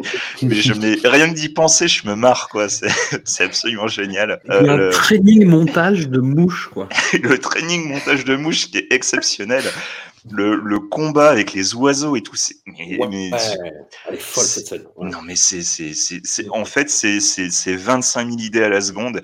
C'est inventif comme c'est pas permis. C'est malin, c'est intelligent, c'est, c'est tout, quoi. Franchement, c'est, euh, pour moi, c'est un des plus grands films de Rajamouli. C'est un des plus grands films de l'époque. C'est, euh, pour moi, c'est, voilà, quoi. C'est, un, film doudou. C'est vraiment un film que j'aime, mais vraiment profondément, euh, je, trouve ça absolument génial. Et euh, pour parler de choses un peu plus terre à terre, on va parler un peu de thunes quand même. hein. C'est très intéressant aussi de, voir que à la fois, je pense vraiment que le film précédent, euh, donc comme j'expliquais, était un, laboratoire d'expérimentation, parce que que ce soit au niveau des effets spéciaux et des effets comiques, il y a un vrai gap. Et je pense pas qu'il aurait pu arriver à ce niveau-là s'il n'y avait pas eu le film précédent. Donc, ne le jetez pas aux toilettes, s'il vous plaît. Et surtout, c'est un film qui a été euh, conçu de manière euh, intelligente. Et en fait, il a commencé à, réfléchir en termes de budget. Donc, il sait que c'est un gros film. Il sait que ça va être un gros budget. Comment avoir de l'argent? Donc, certes, dans Magadira, il avait eu quand même pas mal d'argent, mais on a vu que ça, ça pouvait quand même encore pêcher. Comment tu fais pour avoir encore plus d'argent? Et là, justement, dans son concept de penser à l'Inde de manière globale, bah oui, les régions, puisque c'est vrai qu'on on l'a assez peu expliqué, mais ces films, et même tous ces films, ont été repris dans d'autres régions, sachant qu'il y a deux manières de faire. Il y a à la fois le doublage, le doublage qui va servir pour le satellite, la télé, etc. Mais il y a aussi les remakes. Et donc, tout ça est lié à des droits. Et donc, avec ces droits, tu peux éventuellement gagner de l'argent. Donc, en l'occurrence, là, il a des- l'idée intelligente, ça a été de filmer son film deux fois. Donc, il est à la fois, chaque scène a été tournée deux fois, donc en langue telugu ou en langue tamoul. Et ce n'est pas juste une question de langue, c'est que même il y a, il y a quelques personnages. Alors, ce sont des personnages secondaires, hein, bien évidemment, mais entre Ega, qui est donc la version telugu, et Nani, qui est la version tamoul, il y a même quelques personnages secondaires, des caméos qui sont différents suivant les deux versions. Donc là, il y, a une, il y a une vraie construction de deux versions précises. On n'est pas dans le doublage, on n'est pas dans une version euh, filmée de doublage, on est vraiment dans une manière euh, de travailler euh, différente. Et cette manière de travailler différente déjà fait que, du coup, Nani est le premier film tamoul de Rajamouli. Et on pourrait même éventuellement parler de la version tamoul de, Raja, de, Ega. C'est euh, c'est un film qui est vraiment intéressant puisque c'est là qu'on va remarquer que, comme je l'avais dit précédemment, il a le sens du détail sur le choix donc des acteurs principaux, sur la romance, le petit détail, etc. Le truc qui va t'émouvoir, le truc qui va te qui va te faire friser la moustache, tu vois. À côté, suivant les régions, bah tu te rends compte entre Ega et Nani qu'il est capable aussi de positionner ses petits caméos en fonction de, de, la puissance de l'acteur qu'il va mettre à cet endroit-là. Et c'est là qu'on commence à, à, voir que la mécanique de, Rajamouli, dont on a déjà parlé au niveau de la réalisation, au niveau de l'écriture, au niveau de la production, il y a un truc qui s'est enclenché. Et là, à partir des gars, au niveau de, de, de la recherche d'argent, de la réflexion sur la production, on n'est plus du tout dans la même cour. Là, il est passé chez les grands. Même si là, il y a une sorte de petit côté euh, jalon d'essai, parce que là, il fait ça en deux langues, on va voir avec les prochains films que là, euh, ça va vraiment monter en puissance aussi là-dessus. Et il est vraiment très très fort, Rajamouli. C'est hyper intéressant ce que tu dis parce que quand tu dis il monte en puissance et il va dans la cour des grands, c'est que ce système-là du tournage en plusieurs langues avec euh, même des acteurs différents, c'est quelque chose que très peu de temps juste avant avait tenté euh, ce qu'avait fait Mani Ratnam sur Ravan Ravanan pour toucher euh, un, public plus large. sauf que, euh, bon, Mani Ratnam, qui est un immense réalisateur, qui est déjà qui était très très très connu, même dans le cinéma du Nord, hein, avec des films qui jusqu'alors avaient tourné dans différentes langues, avec Ravan Ravanan, il tente cette espèce de double tournage où même on change d'acteur principal entre les deux scènes pour avoir des acteurs superstars dans deux régions et ainsi maximiser, si je peux dire, le, le succès du film, sauf que euh, son Ravan Ravanan aura moins, peut-être, je pense, moins de succès que prévu. Donc ce système-là, je pense que euh, très certainement euh, Rajamouli sait qu'il y a c'est un plus gros risque, mais en même temps, quand si ça marche, ça marche encore plus fort. Et tu as tout à fait raison de dire que c'est la démonstration sera faite avec les films suivants, mais c'est cette volonté qui est déjà chez d'autres réalisateurs tamoul ou telugu de se dire qu'il faut réussir à sortir des frontières de sa région linguistique pour euh, proposer des films plus, plus avec une, je sais pas, une portée plus nationale. Euh, il faut savoir que je pense que le cinéma indien se pose cette question dès l'arrivée du parlant. Quand vous êtes un pays avec des dizaines de langues nationales, vous êtes obligé de vous poser la question de la, de la circulation de votre film, surtout quand il y a des taxes de région à région.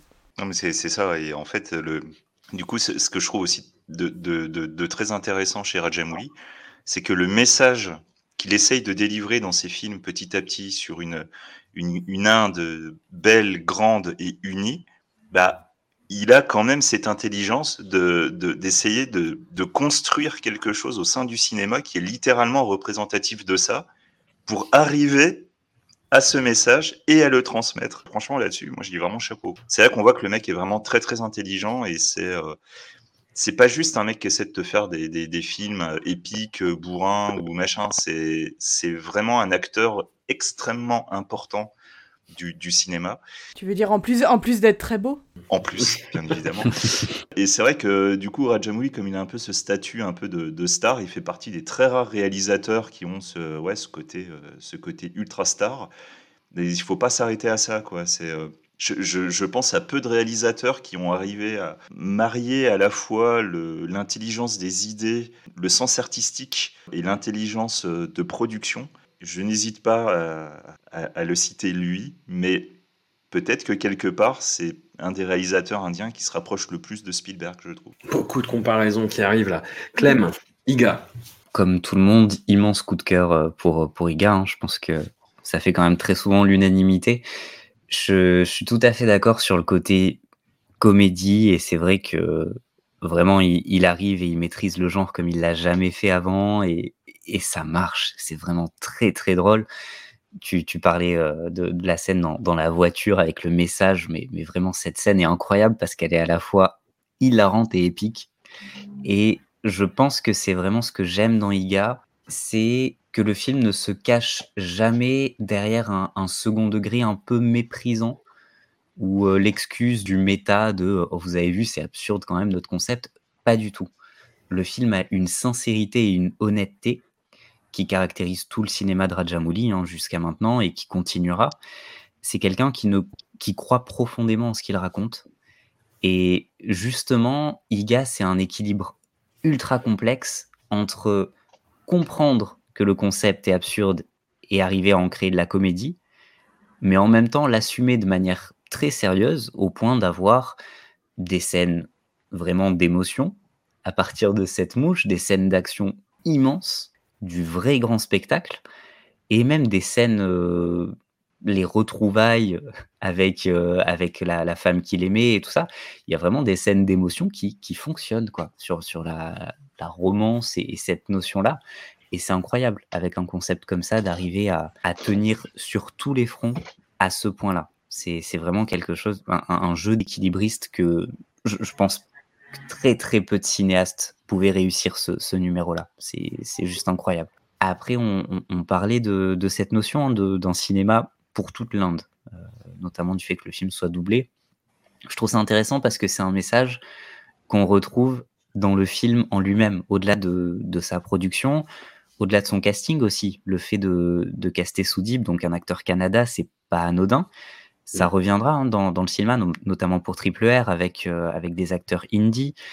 Il comprend l'importance de, de faire appel à des talents d'autres industries beaucoup d'industries étaient quand même assez timides sur, euh, sur ces potentielles euh, collaborations. Rajamouli va vraiment intégrer ça à son cinéma. Mais même dans l'histoire, on est sur une communauté catholique pour les, personnages principaux. On va quand même garder le principe de réincarnation. On va avoir pour la première fois chez Rajamouli une symbolique qui peut s'apparenter à une symbolique biblique. Il, citait lui-même euh, David et Goliath comme référence pour, pour le, duel entre bah, cet être minuscule et, son grand méchant. Donc vraiment, on a un film qui définit l'Inde multiple et paradoxalement unie telle que Rajamouli veut la représenter dans son cinéma. Donc je trouve que d'un point de vue idéologique, c'est très intéressant parce qu'encore une fois, ça, traduit son ambition pour un cinéma indien plus uni, plus national, tel que peu de cinéastes le, pensaient avant lui. Et, d'un point de vue purement technique, euh, il comprend tous les enjeux en fait. Dès, la scène de réincarnation, la toute première scène avec la mouche, on voit qu'il va filmer cette impression de gigantisme, les jeux d'échelle de, plan, le suspense direct avec la mouche qui n'arrive pas à décoller, l'eau qui arrive, l'oiseau. On bascule tout de suite dans un film d'aventure exceptionnel en fait. Et ces jeux sur l'échelle de plan, sur le fait de, créer une tornade à partir d'une tasse de thé. Chaque détail du, décor devient un prétexte à la narration par le visuel. Et ça, c'est vraiment exceptionnel. Et, encore une fois, ça demande un, talent de metteur en scène qui force le respect. Donc voilà, Iga, c'est tout bon. Et évidemment qu'on ne peut que le conseiller à ceux qui ne l'ont pas encore découvert. Anouk, tu nous, tu nous rejoins dans cette farandole? Euh, oui, je me risquerai pas à critiquer euh, votre film totem, Iga, euh, bien sûr. Je parlais depuis le début, au premier épisode, de, cette figure du trickster, hein, du farceur. là, pour moi, c'est vraiment l'apothéose de ce genre-là. Ce sera le dernier de la série pour l'instant, puisque les autres seront quand même plutôt du côté super-héros avec des gros muscles. Voilà, on a une, comme vous l'avez dit, hein, une excellente comédie à travers le personnage de la mouche et évidemment Soudip qui qui est absolument excellent. Les fils que j'avais euh, commencé à, tirer un petit peu, c'est donc euh, l'héroïne là qui a son son activité de, micro-art et euh, bon c'est un peu ridicule là les, petits les trucs sur les graineries et tout mais en même temps c'est mignon on respecte et sa relation avec Nani qui fait penser enfin qui fait un petit peu écho avec ce qui se passe dans Magadira où la, princesse la consigne qui avait été donnée à la princesse c'est elle ignore le héros mais par amour pour lui et là c'est un peu ce qui se passe c'est à dire que lui, il se plie en quatre, il l'adore, il la, il la protège, il négocie pour elle le marché, il la suit partout.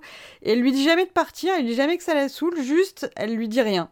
Et chez lui, il, voit ça comme, bon, elle le traite de manière spéciale, euh, enfin, il y voit des preuves d'amour. Ce que finalement, euh, c'est parce qu'il tisse un lien comme ça, un lien invisible pour les autres, à part pour Soudip parce qu'il est jaloux et que du coup, il voit tout. Mais ils, ont une intimité qui est vraiment euh, assez, assez belle, tous les deux. D'où euh, tragédie, d'où émotion. Donc moi déjà j'étais à Donf dans la première demi-heure, même avant d'avoir vu la mouche. Après, bon, euh, moi ça fait une semaine que j'ai euh, Bindou, Bindou, regarde-moi dans la tête. Donc je vis un enfer. Hein. Je suis un peu le sous-dip de, de, cette chanson. Enfin cette chanson est la mouche pour, pour mon sous-dip. Je suis toujours, vous savez, vous connaissez maintenant mon amour pour les, les, les training montages, puisqu'on avait vu le film de rugby la, la semaine dernière. voilà, là il y a un training montage avec une mouche. Ça fonctionne de ouf. Comme on a dit, hein, la petite armure, elle fait de la muscu, elle est super forte, elle remue un peu les fesses parce qu'elle reste quand même un peu comique, même si elle est super forte. Donc ça marche à fond. On a aussi euh, de la magie noire qu'on avait eu, il me semble, euh, dans ah, Magadira. Et ben voilà, la retour du prêtre chelou. Jamais des bons persos, hein, ces prêtres. euh, tou- toujours, ils ont toujours raison, mais c'est toujours, ils sont quand même du côté des méchants un petit peu. Donc voilà, ça c'est aussi des, scènes assez, assez intenses et assez impressionnantes qui me touchent beaucoup chez la mouche. Donc là, on tombe pas dans le dans le problème Ravité Jazz Bicycle puisque la mouche n'est pas douée de paroles. Par contre, la mouche est douée de petits cris très très très mignons euh, qui moi me brisent le cœur à chaque fois qu'il lui arrive un problème. C'est enfin ça fonctionne, euh, c'est très très léger, des petites touches, mais du coup ça, bah, c'est pas que ça l'humanise, mais ça, ça, ça la rend euh, vraiment très attachante cette mouche. On pose déjà une pierre qui sera une des, pierres angulaires de Triple R euh, par la suite. C'est l'idée que même quand il est faible, le corps est une arme. Et même le corps de la mouche, le corps lui-même est une arme. Et ça, ça va être une idée qui va, euh, qui va beaucoup revenir euh, dans, dans Triple R, parce que c'est un peu le- l'enjeu d'un des personnages. Et euh, je crois que vous en avez pas parlé, mais c'est une, c'est une histoire racontée, en fait. C'est une histoire qu'on raconte avant de se, de se coucher. Parce que ça démarre avec un enfant très relou qui dit Papa, papa, papa, raconte-nous une nouvelle histoire. Et en fait, cet enfant, c'est nous. Et le père super crevé qui dit non mais là tu m'as saoulé, va te coucher, c'est Rajamouli, c'est Daddy Rajamouli qui finalement euh, finit par craquer et par dire ok bon bah c'est l'histoire d'une mouche et puis qui finalement se prend au jeu et va au bout de son histoire et à la fin il est, il est, super content et nous aussi. Mais euh, je me suis dit qu'il nous envoyait un petit message avec cette intro euh, en forme de, de conte, euh, de conte de l'histoire avant d'aller se coucher. Nous voilà rendus à deux films, un diptyque que nous allons traiter d'un seul bloc. Se demandait où Rajamouli euh, pouvait aller maintenant qu'il avait fait ce film complètement fou Keiga, maintenant qu'il avait, euh, s'était rapproprié la, fantasy pour en faire un blockbuster épique typiquement indien. Et ben la réponse, c'est Bahubali, première et deuxième partie. Un film bah, qui reprend pas mal de la trame de Chhatrapati dont on avait parlé euh, dans le précédent épisode et qui reprend surtout Prabhas. Prabhas. Ses yeux de velours, ce torse si fort, ces talents, ce bagou, ce leader naturel qui s'impose à toutes et tous. La légende de Bahubali, c'est un récit purement fantasmatique qui, là encore, repose sur deux temporalités, avec le même individu qui se, réincarne plus ou moins d'une génération à l'autre pour venger, euh, comme dans Chatrapati. Il y a des scènes de guerre comme j'en avais rarement vu. Parce que maintenant en fait depuis le, le Seigneur des Anneaux de, Peter Jackson on est habitué à voir d'énormes foules créées numériquement euh, avec des, des, des belligérants en nombre complètement euh, ridicule, échevelés, avec chacun leur vie propre. Mais là, ce que fait Rajamouli des scènes de bataille, bon, ce qui est pas l'aspect forcément le plus passionnant pour tout le monde, hein, mais là, ce qu'il en fait, moi, je trouve ça complètement dingue.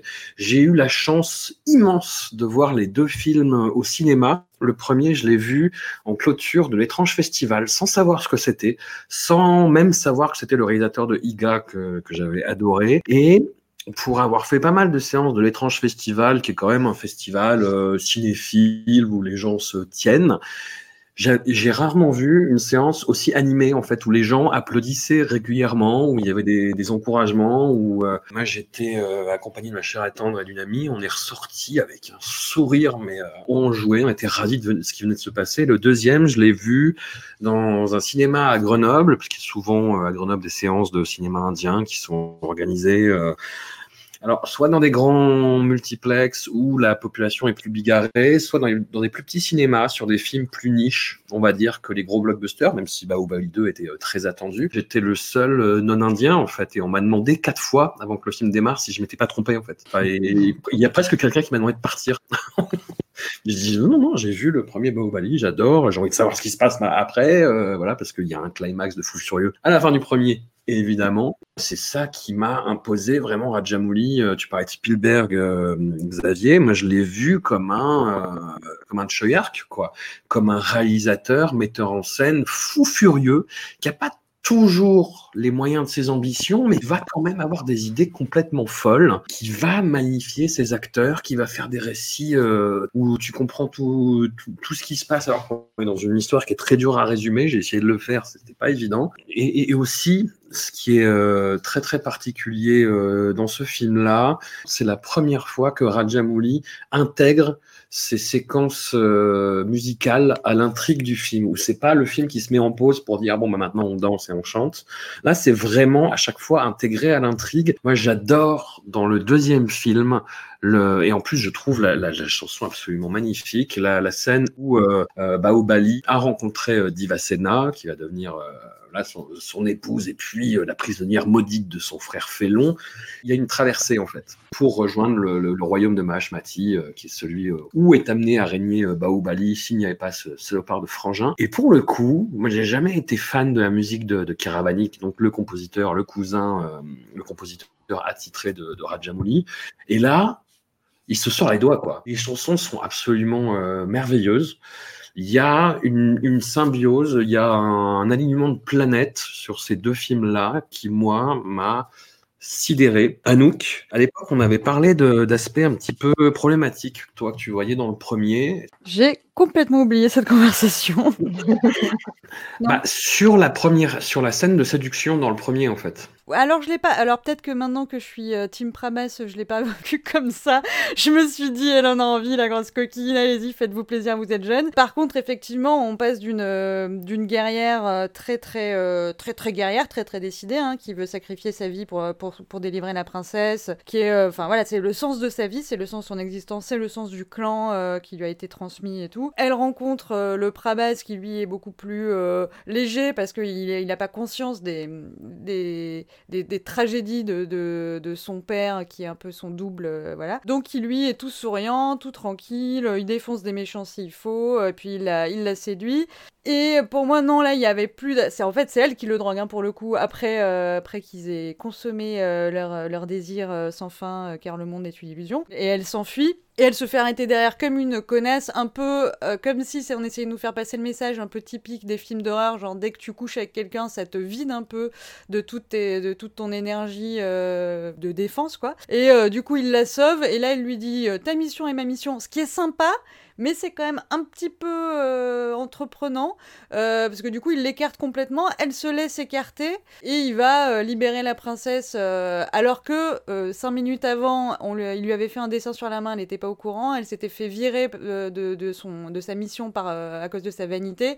Et elle avait dit comment ça, regarde mes larmes de colère et tout, genre je pourrais mourir pour cette mission, je sais, enfin ne parle pas de vanité et tout. Et là je trouvais qu'elle se laissait quand même un peu facilement euh, retirer, euh, retirer sa mission, ce qui m'a fait penser à quand Magadira, personne l'a relevé, mais dans Magadira, à un moment, le, quand le héros appelle l'héroïne, et genre elle rate ses examens, et genre, du coup, moi j'étais grave team méchant. J'étais là, non, mais le méchant, il est peut-être méchant, mais au moins il te laisse passer tes examens tranquille, quoi. Il y avait un petit peu ce côté-là. Genre, euh, ouais, t'as une vie, t'as une mission, cocotte, c'est très mignon parce que ça te donne une petite personnalité, mais maintenant, laisse faire les grands, quoi. Voilà, c'est le seul petit truc où je me suis dit, effectivement, ah, dommage parce que la meuf était vachement plus, euh, plus cool avant qu'il euh, la, la, la, la, la remaquille et la coiffe un petit peu euh, en sexy. Bon, mais euh, depuis, euh, l'eau a coulé sous les ponts, je suis passée Team Prabas, moi aussi j'avais envie de le voir que lui, euh, donc ouais, non, ça m'a, beaucoup moins dérangé. au bout de 14 minutes, on a un premier arrachage de t-shirt, autant vous dire que voilà, moi il m'en a pas fallu beaucoup plus de temps pour, pour rentrer dans le film. Après, il est dans sa petite tenue, donc il a fini par, il a passé toute sa vie à essayer d'escalader une cascade qui l'éclabousse beaucoup, alors il est tout mouillé. il finit par grimper tout en haut, il est dans sa petite tenue alors qu'il neige, il doit avoir froid froid mon Prabas, il a des tétons qui pointent et tout, voilà. C'est un Prabas Fest, hein, c'est du Prabas porn, euh, voilà. Je suis là pour ça. Je sais pas quoi dire de plus, euh, par euh, maladroitement essayer de, raconter une histoire qui effectivement est un, brin complexe, mais avec des personnages que j'adore, comme le Katapa, là, l'espèce de, bon chien esclave très fidèle à, une famille royale qui n'a pas toujours été tendre avec lui, et qui est une figure un petit peu paternelle comme ça, puisque les figures paternelles se sont fait soit zigouiller, soit sont des gros vilains qui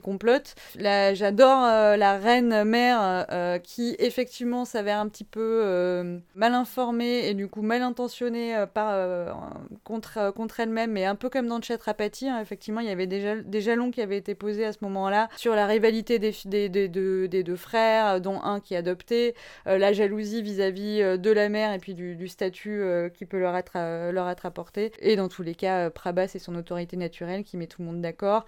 On a des scènes qui qu'on va retrouver dans Triple R et qui sont toujours très impressionnantes, des scènes de, de foule en liesse qui sont, bah, vous voyez François et moi comment on est sur Prabas, bon bah imaginez ça mais fois 100 000, c'est très violent, hein, c'est très très violent, c'est impressionnant. Et voilà, donc cette foule peut tout, et cette foule est prête à mourir pour Prabas hein, comme nous.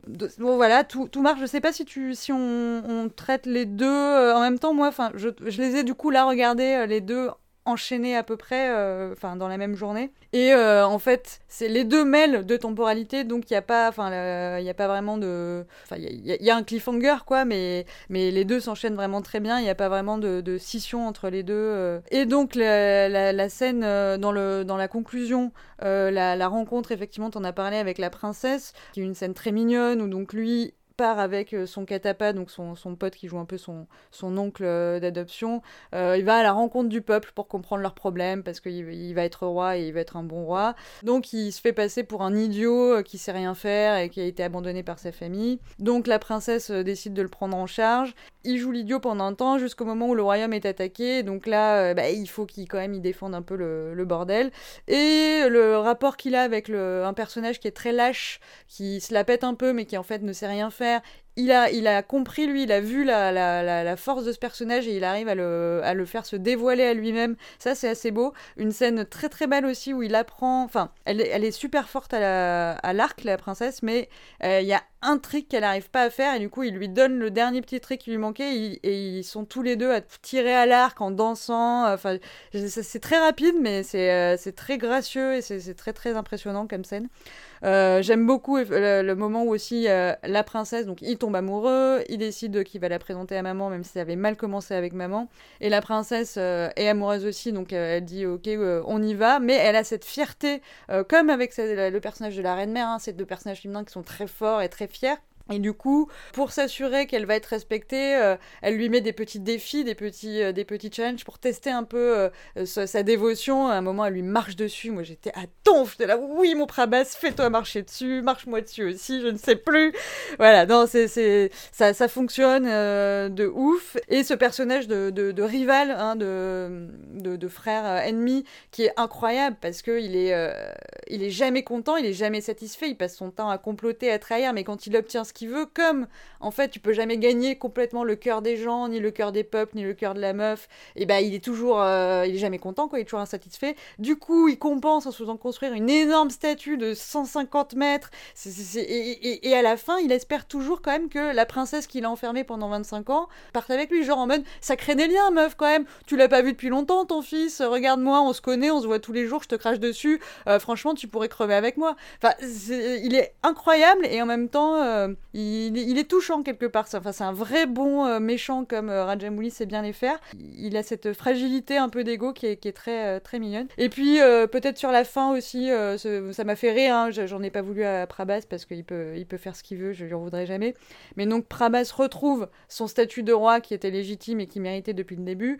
Et le film se clôt sur son, son premier décret royal. Là, tu te dis, bon, bah, le peuple est content, il l'aime trop, euh, le mec est sympa et tout. Il dit, euh, euh, alors, les bons citoyens n'ont rien à craindre, par contre, ceux qui sont coupables de disruption seront décapités. Ouais Fin du film. Tu fais, ah bah tout ça pour ça, pour nous foutre un, roi complètement des tarés qui va, qui va zigouiller tous ceux qui, qui disent un mot. Voilà. Mais c'est même pas une critique, vraiment, c'est juste, voilà, mon petit monologue pendant que j'ai vu le film. Mais évidemment, Baoubali, ça fonctionne de ouf, c'est hyper bien fait, tout, tout, tout, tout marche, quoi. Tu reprochais au premier, en fait, justement, bah, de hum, sacrifier un peu le, personnage féminin, mais ça se rattrape vachement dans le deuxième, en fait, où le personnage de la mère est beaucoup plus. Euh, ouais. où le personnage est plus développé, et où tu as le personnage de Devasena qui, euh, qui en impose, quoi qui est joué par Anoushka Chetty, donc euh, bah, qu'on avait vu avant dans, dans Vikram qui avait déjà un petit peu de carafon et qui là est vraiment incroyable. Quoi. Effectivement, tu as la scène d'assaut euh, de son palais où le personnage de Baobali se, révèle à elle. Et, de quelle façon? Et de quelle façon quoi? C'est-à-dire qu'elle repousse des assaillants en tirant des flèches en série. Et lui, en fait, il arrive en bondissant au ralenti et en tirant trois flèches en même temps, tout en la regardant avec ce regard de Prabas, quoi. Ce regard de tes habits vont fondre, en fait, juste parce que je te regarde, quoi. Et c'est, euh, mon Dieu, quel film. Clem, jette-moi un seau d'eau froide, s'il te plaît. je pense que je vais, je vais continuer au contraire à, à raviver la flamme. Parce que Prabas, quand même, je sais pas si on l'a suffisamment dit, mais, euh, mais quel homme. Jamais assez. Jamais assez, tout à fait. Non, c'est incroyable. C'est c'est incroyable, Bahubali. J'ai pas eu la chance de voir le premier au ciné, par contre, j'ai j'ai vu le deuxième. Et c'est vrai que c'était dans une salle euh, remplie à bloc, et pareil, euh, en étant le seul non-indien de la salle, et une ambiance de, de fou furieux. Et c'est vraiment quelque chose en plus qui se rajoute à l'expérience de, de Bahubali, c'est que le vivre en salle, et surtout avec cette suite, on, je sais pas si on, on en a en- encore parlé, mais vraiment ce cliffhanger à la fin Ouais. du premier opus, c'est tout ce qu'on a vu sur la première partie, cet amour du, du twist euh, vers, vers l'entracte. Sauf que là, c'est pour conclure le premier, le premier film, et pour l'avoir vécu euh, pendant des, mois d'attente avant la suite, c'était quelque chose de fou furieux. Enfin, que ce soit le public comme la presse indienne, ce, cliffhanger avec Katappa, c'était la question, c'était même plus du spoil tellement tous les journalistes titraient leurs articles sur cette question-là. Et, c'était un pays entier qui attendait la réponse. Et, vraiment, c'est le, le coup de le coup de génie du, du twist final du premier opus qui fait que le, le deuxième est, est attendu plus que jamais. Et voilà, la, la générosité du spectacle, tu parlais des chansons, c'est incroyable. J'aime énormément la chanson, moi, dans celle que tu citais est magnifique. Dans, dans le premier film, il y a, il y a cette chanson où, où Prabhas escalade petit à petit euh, Ouais. et suit une, une vision euh, qu'il a de, de, de cette guerrière. Cette chanson-là aussi est, est sublime, quoi. Visuellement, enfin, il inclut la musique à sa narration. C'est pas quelque chose qui, qui, qui marque un arrêt juste pour faire une chanson. Ça l'a fait avancer la narration, mais, mais sur des visuels absolument splendides. Je pense qu'en dehors de, de chez Bansali, j'avais pas vu des, des scènes musicales aussi incroyables sur le cinéma indien contemporain. Et il y a cette envie aussi de pousser vers la pure fantaisie, avec euh, plein de peuples, des tribus, des, rituels, un univers assez complexe politiquement. Vraiment, on pourrait se plonger dans le monde de, de Bahubali pendant des, années et des années, je pense, pour, explorer la, richesse de cet univers. D'ailleurs, il va y consacrer euh, cinq ans en tout et, ça se voit. Ça se voit que c'est un univers d'une richesse incroyable et qu'il aime ce qu'il fait, qui pousse la générosité de son spectacle à, un extrême assez rare. Et c'est marrant parce que tu, comparais à Choi Ark, je pense que j'ai fait le, chemin inverse par rapport à, la plupart des spectateurs et spectatrices, c'est que j'ai découvert le, cinéma hongkongais après le cinéma indien, bah, il y a quelques mois. Je me suis fait vraiment la quasi-intégralité euh, de Choi Ark.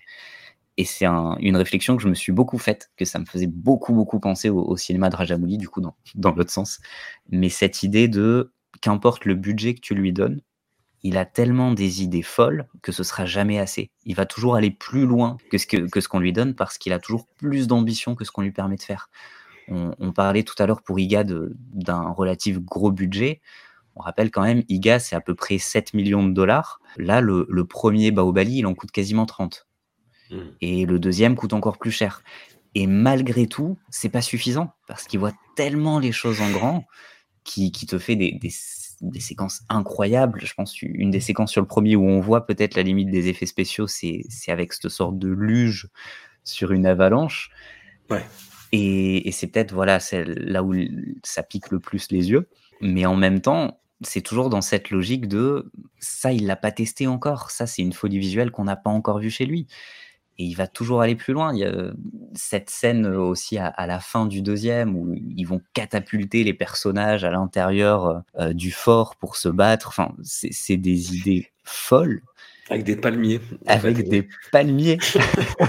et en même temps, quoi que tu lui donnes comme budget, il, il va tellement voir les choses plus en grand, il va tellement se, se questionner sur comment offrir un spectacle encore plus généreux, encore plus débordant de cinéma, qu'il va toujours aller plus loin. Et là, c'est une des plus belles illustrations de ça, servi en- encore une fois, au risque de répéter, d'un d'un casting incroyable, d'un Prabhas flamboyant. Donc, euh, voilà, Bahubali, c'est du, très très très haut niveau dans, dans ce qu'on peut voir dans le grand blockbuster.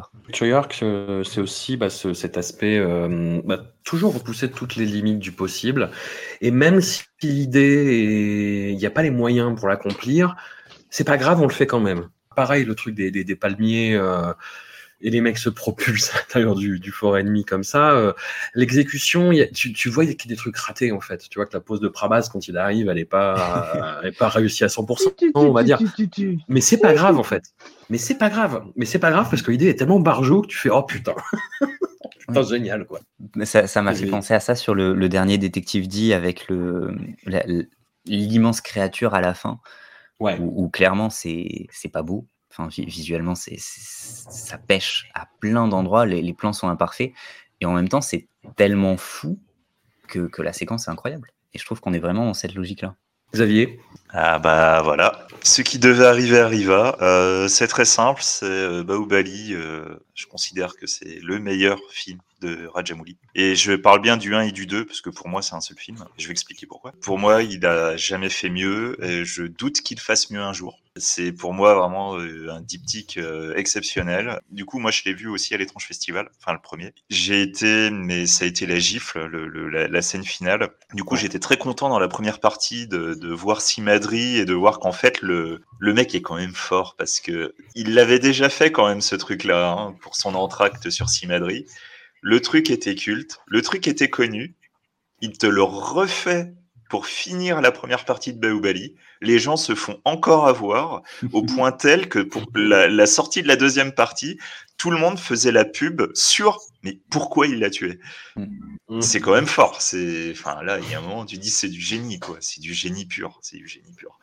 Euh, non non, Baoubali, c'est c'est c'est à la fois tout ce que j'attendais, euh, du cinéma épique, puissant, euh, de l'énergie, euh, mais avec des vrais personnages.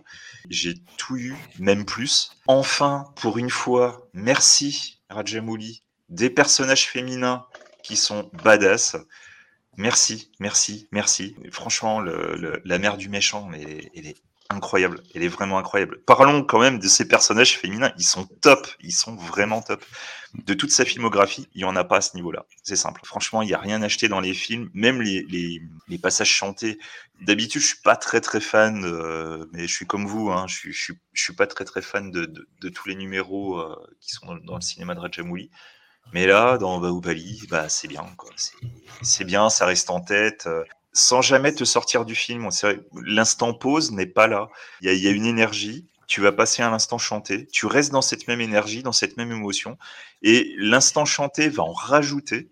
Je pense à la scène justement où il escalade et tout. Ça, ça fonctionne vraiment bien.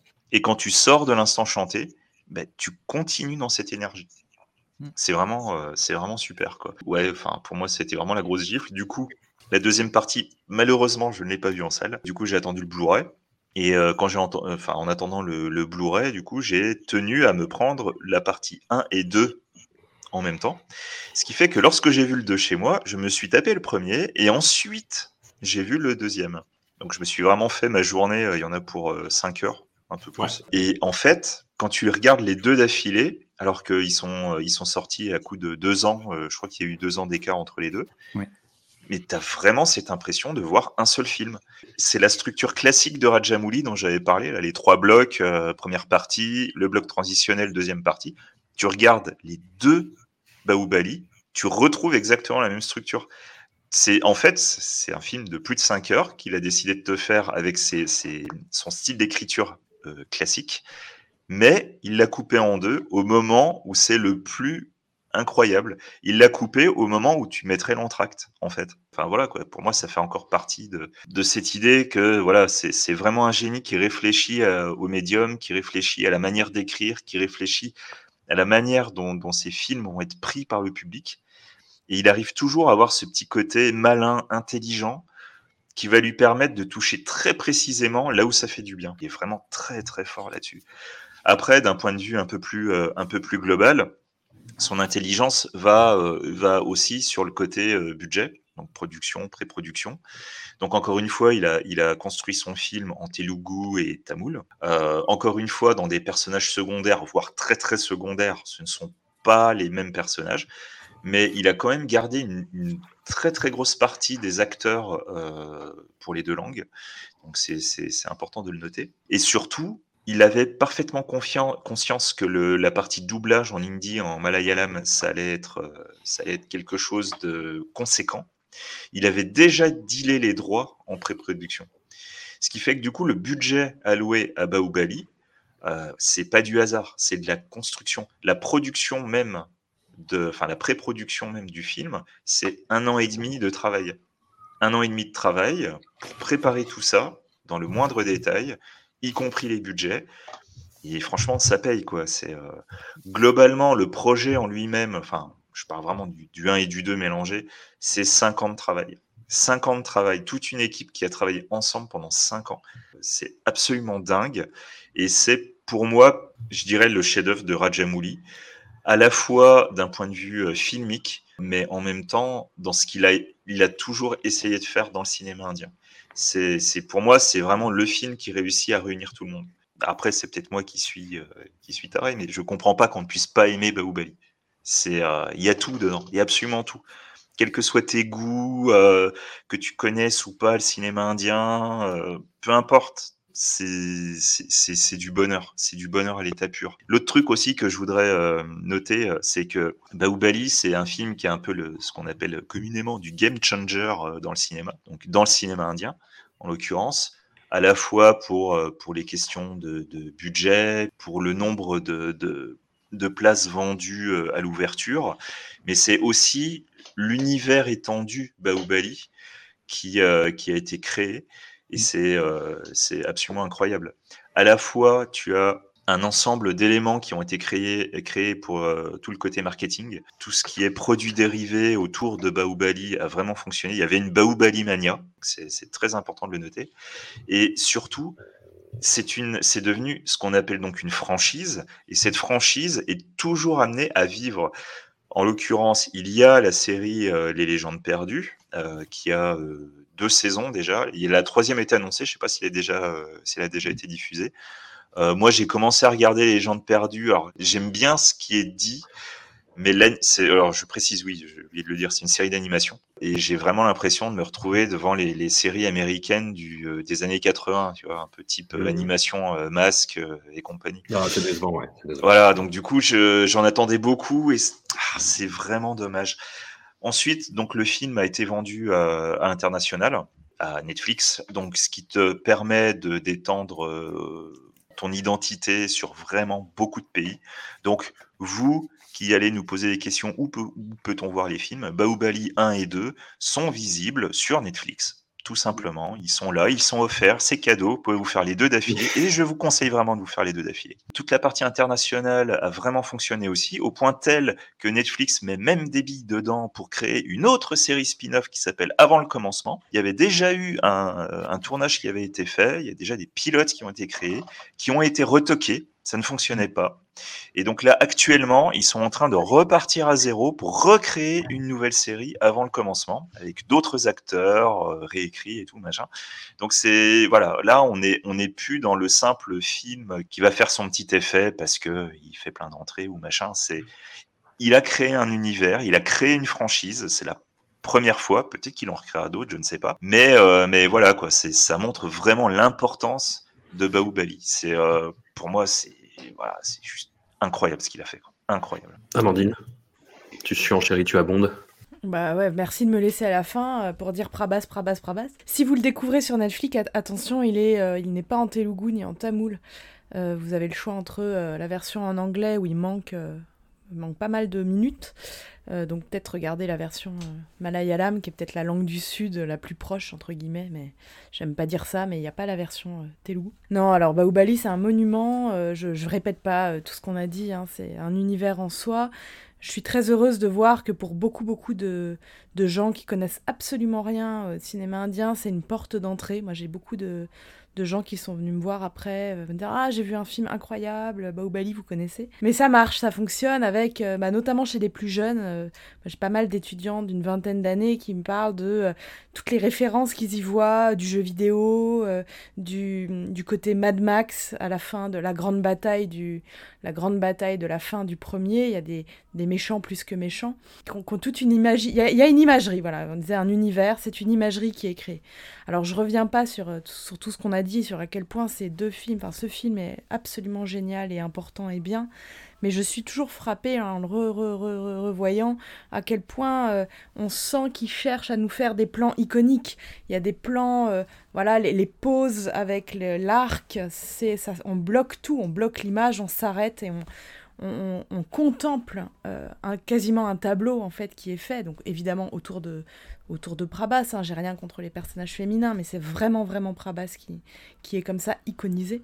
Et avec aussi cette très grande intelligence, et on va en reparler j'imagine avec euh, Triple R, de recycler très très bien des thèmes absolument typiques du cinéma indien, euh, le bon fils, le mauvais fils, euh, la mère, l'amour, maternel, le rapport entre haute caste, esclaves, le, voilà, tout ça, c'est des, des presque, j'ai envie de dire, des tartes à la crème du cinéma indien. Et là, en fait, on reconnaît tout si on a l'habitude, et ça ne dit pas la même chose. Donc on est à la fois en terrain connu, on, on, connaît aussi par exemple la chanson de, la chanson de bar, la taverne en fait, le, on a une, des, des, jeunes femmes très déshabillées euh, qui ne sont pas des personnages et qui vont disparaître aussitôt la, la chanson exé exécutée.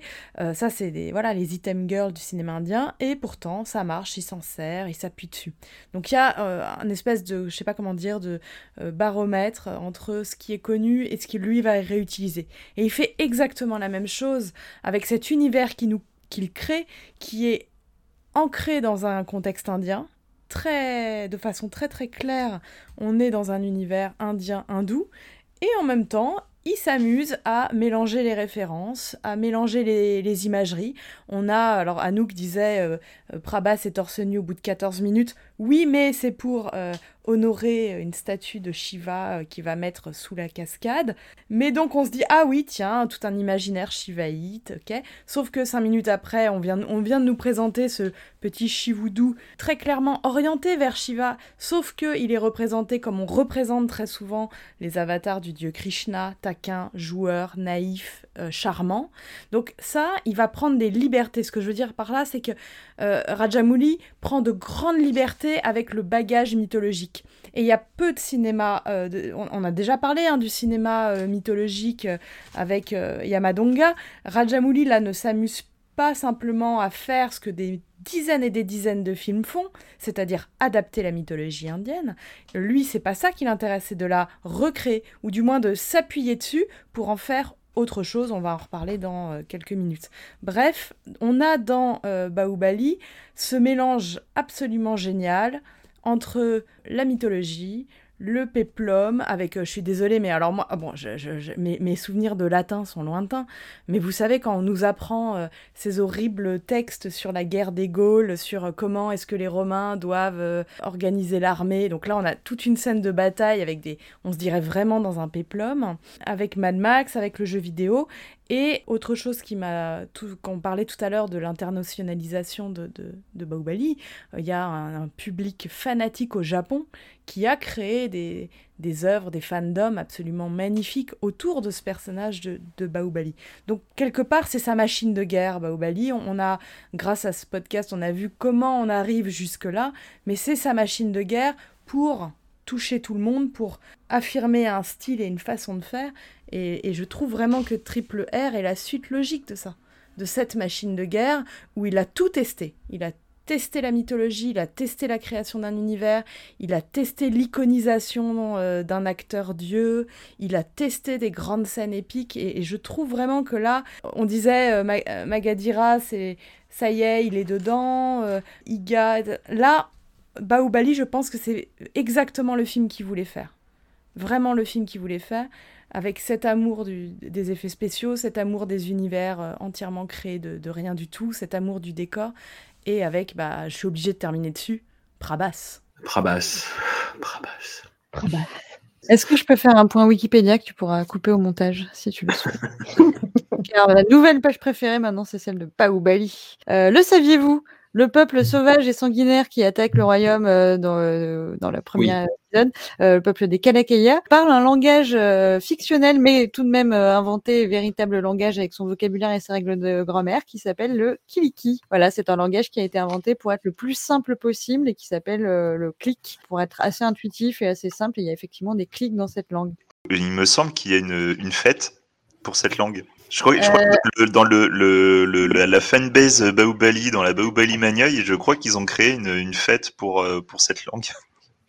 Alors, j'avais vu que sur le, le jour, la journée internationale de la langue maternelle, Rajamouli avait lancé un site sur le Kiliki. Je ne sais pas si la fandom est allée jusqu'à peut-être prendre ce jour ou prendre un autre jour pour parler Kiliki. Ouais, peut-être, peut-être. On pourra faire des cours, euh, prendre des cours et puis on, fera là pour le prochain podcast en Kiliki. Le saviez-vous, Prabas, pour préparer son rôle, car Prabas est un travailleur, il a il s'est fait livrer un- une petite salle de gym euh, perso. Il a mangé 40 euh, blancs d'œufs euh, mini durs tous les matins, avec des protéines en plus euh, saupoudrées dessus. Euh, bravo, Prabas. Euh, Ah, le c'est cette saviez-vous? poitrine.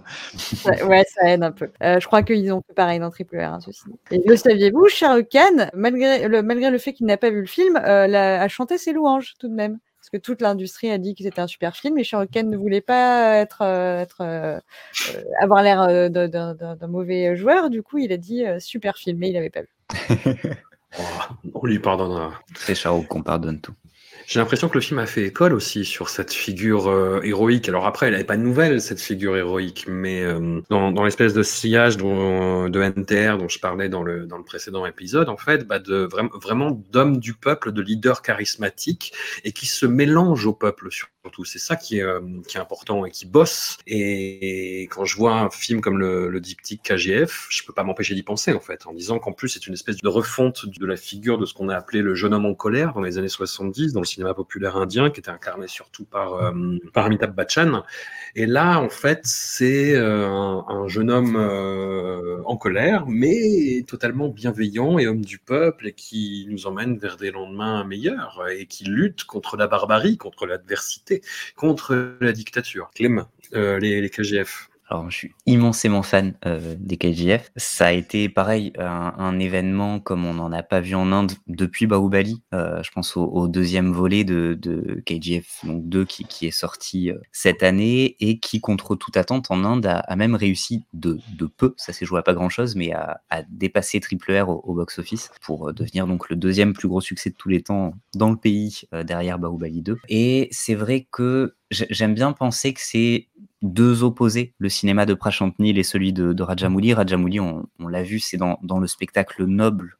Il va convoquer des, figures de personnages bienveillants, héroïques, et il va tout faire pour que ce soit des films spectaculaires et, qui, soient agréables à regarder dans le sens, encore une fois, du, grand cinéma noble. Là où Prashant Nil, il surdécoupe ses films. On est euh, sur quelque chose de très agressif et de très mal aimable, mais qui va complètement avec un personnage amoral au possible. Euh, sur le, le premier KGF, ça m'avait vraiment surpris à quel point le héros est un sociopathe. On va vraiment euh, glorifier un personnage ultra violent qui n'a quasiment aucune valeur si ce n'est l'argent. Le deuxième volet va, va encore renforcer ça. Et on est dans, dans une sorte de euh, Mad Max, euh, mythe Scarface sous stéroïdes. Je trouve ça intéressant le, contraste entre les, deux plus grandes figures actuelles du grand cinéma indien. C'est d'un côté la noblesse, la mythologie, et de l'autre quelque chose de beaucoup plus sale gosse et agressif. J'aime bien penser que, que oui, Prashant Nil, qui ne cache pas son admiration pour Rajamouli, est un peu la, la version maléfique et, et sale gosse du fond de la classe de Rajamouli. Le cliffhanger à la fin de KGF 2, j'ai pas pu m'empêcher de me dire ah bah tiens c'est euh, Prashant Nil qui essaye de euh, outrepasser en fait Rajamouli en faisant un, clim, un cliffhanger encore plus épique en fait. Mm. Totalement. Et, et pour l'avoir vécu en salle, encore une fois, euh, dans une salle remplie d'Indiens, de, d'Indiens, ça, ça a hurlé euh, sur ce cliffhanger-là et j'avais pas vécu ça en salle depuis Bahubali 2, euh, ce, cette hystérie-là d'un public de, devant un film indien. Je l'ai vu euh, dans projection privée, euh, KGF Chapter 2, donc je, je, ne sais pas. Par contre, j'ai vu Triple R, donc le dernier film de SS Rajamouli à ce jour, euh, Triple R pour euh, Rise, Roar, Revolt, film qui est attendu depuis euh, presque deux ans en fait et qui a été retardé de nombreuses fois à cause de la crise Covid. Hein. Les, les cinémas ont été fermés très très très très très longtemps en Inde. Ils ont ouvert partiellement il y a de ça quelques mois, mais voilà, Rajamouli voulait vraiment attendre que tout le parc soit disponible pour euh, que tout le monde profite du film et qu'il ait euh, la meilleure exploitation possible. Il est sorti euh, bah, simultanément dans quelques salles en France. Moi, j'ai eu la, la chance de le voir euh, avec euh, les camarades de Nanarland que je salue et que j'embrasse dans une salle où c'était euh, à moitié euh, des spectateurs indiens, mais qui ont assuré le show comme si la salle était pleine. En fait, vraiment, y a, y a, euh, ils étaient encore plus euh, fous furieux que les, les spectateurs. C'était plus familial sur Baobali 2, donc il y avait peut-être pas forcément de la retenue, mais c'était euh, c'était plus tenu. Là, c'était vraiment des gens qui hurlaient en fait. Pendant les, les, les climax, pas chaque fois qu'il y avait une apparition d'un d'un acteur connu. Triple R, c'est un film dont on savait peu de choses en fait avant qu'il qu'il ne sorte. On savait que Rajamouli en fait s'emparait de deux figures euh, révolutionnaires euh, d'opposants en fait à la colonisation britannique qui se sont fait connaître pour leurs actions respectives dans les années 20 qui a priori ne se sont jamais rencontrés dans la réalité du, monde réel. C'est tout ce qu'on savait. On avait vu un trailer euh, assez, euh, assez épique, mais qui n'en révélait pas non plus euh, trop sur la, la dramaturgie et sur le récit du film. Et le film, j'ai trouvé, Max, mais on va en discuter, Xavier, que c'est l'aboutissement de toute la cinématographie de Rajamouli. C'est cette espèce de syncrétisme complètement fou que Amandine rappelait euh, à l'instant entre les récits classiques, les récits mythologiques, la grande histoire, la petite histoire, le cinéma euh, de Hong Kong aussi, qui se retrouve dans la façon dont sont figurés les, euh, les méchants colons britanniques, qui sont vraiment très très méchants et, et très bêtes aussi, comme dans comme ceux qu'on peut voir par exemple dans la saga Il était une fois en Chine. Et il pousse euh, aussi en fait cet esprit euh, panindien, cette, cette, cette volonté de d'opérer un rassemblement euh, œcuménique de toutes les de tous les peuples indiens en fait, de toutes les, les confessions religieuses contre un ennemi. Et ça, on va y revenir. C'est un, un point litigieux a priori. Et le tout dans un divertissement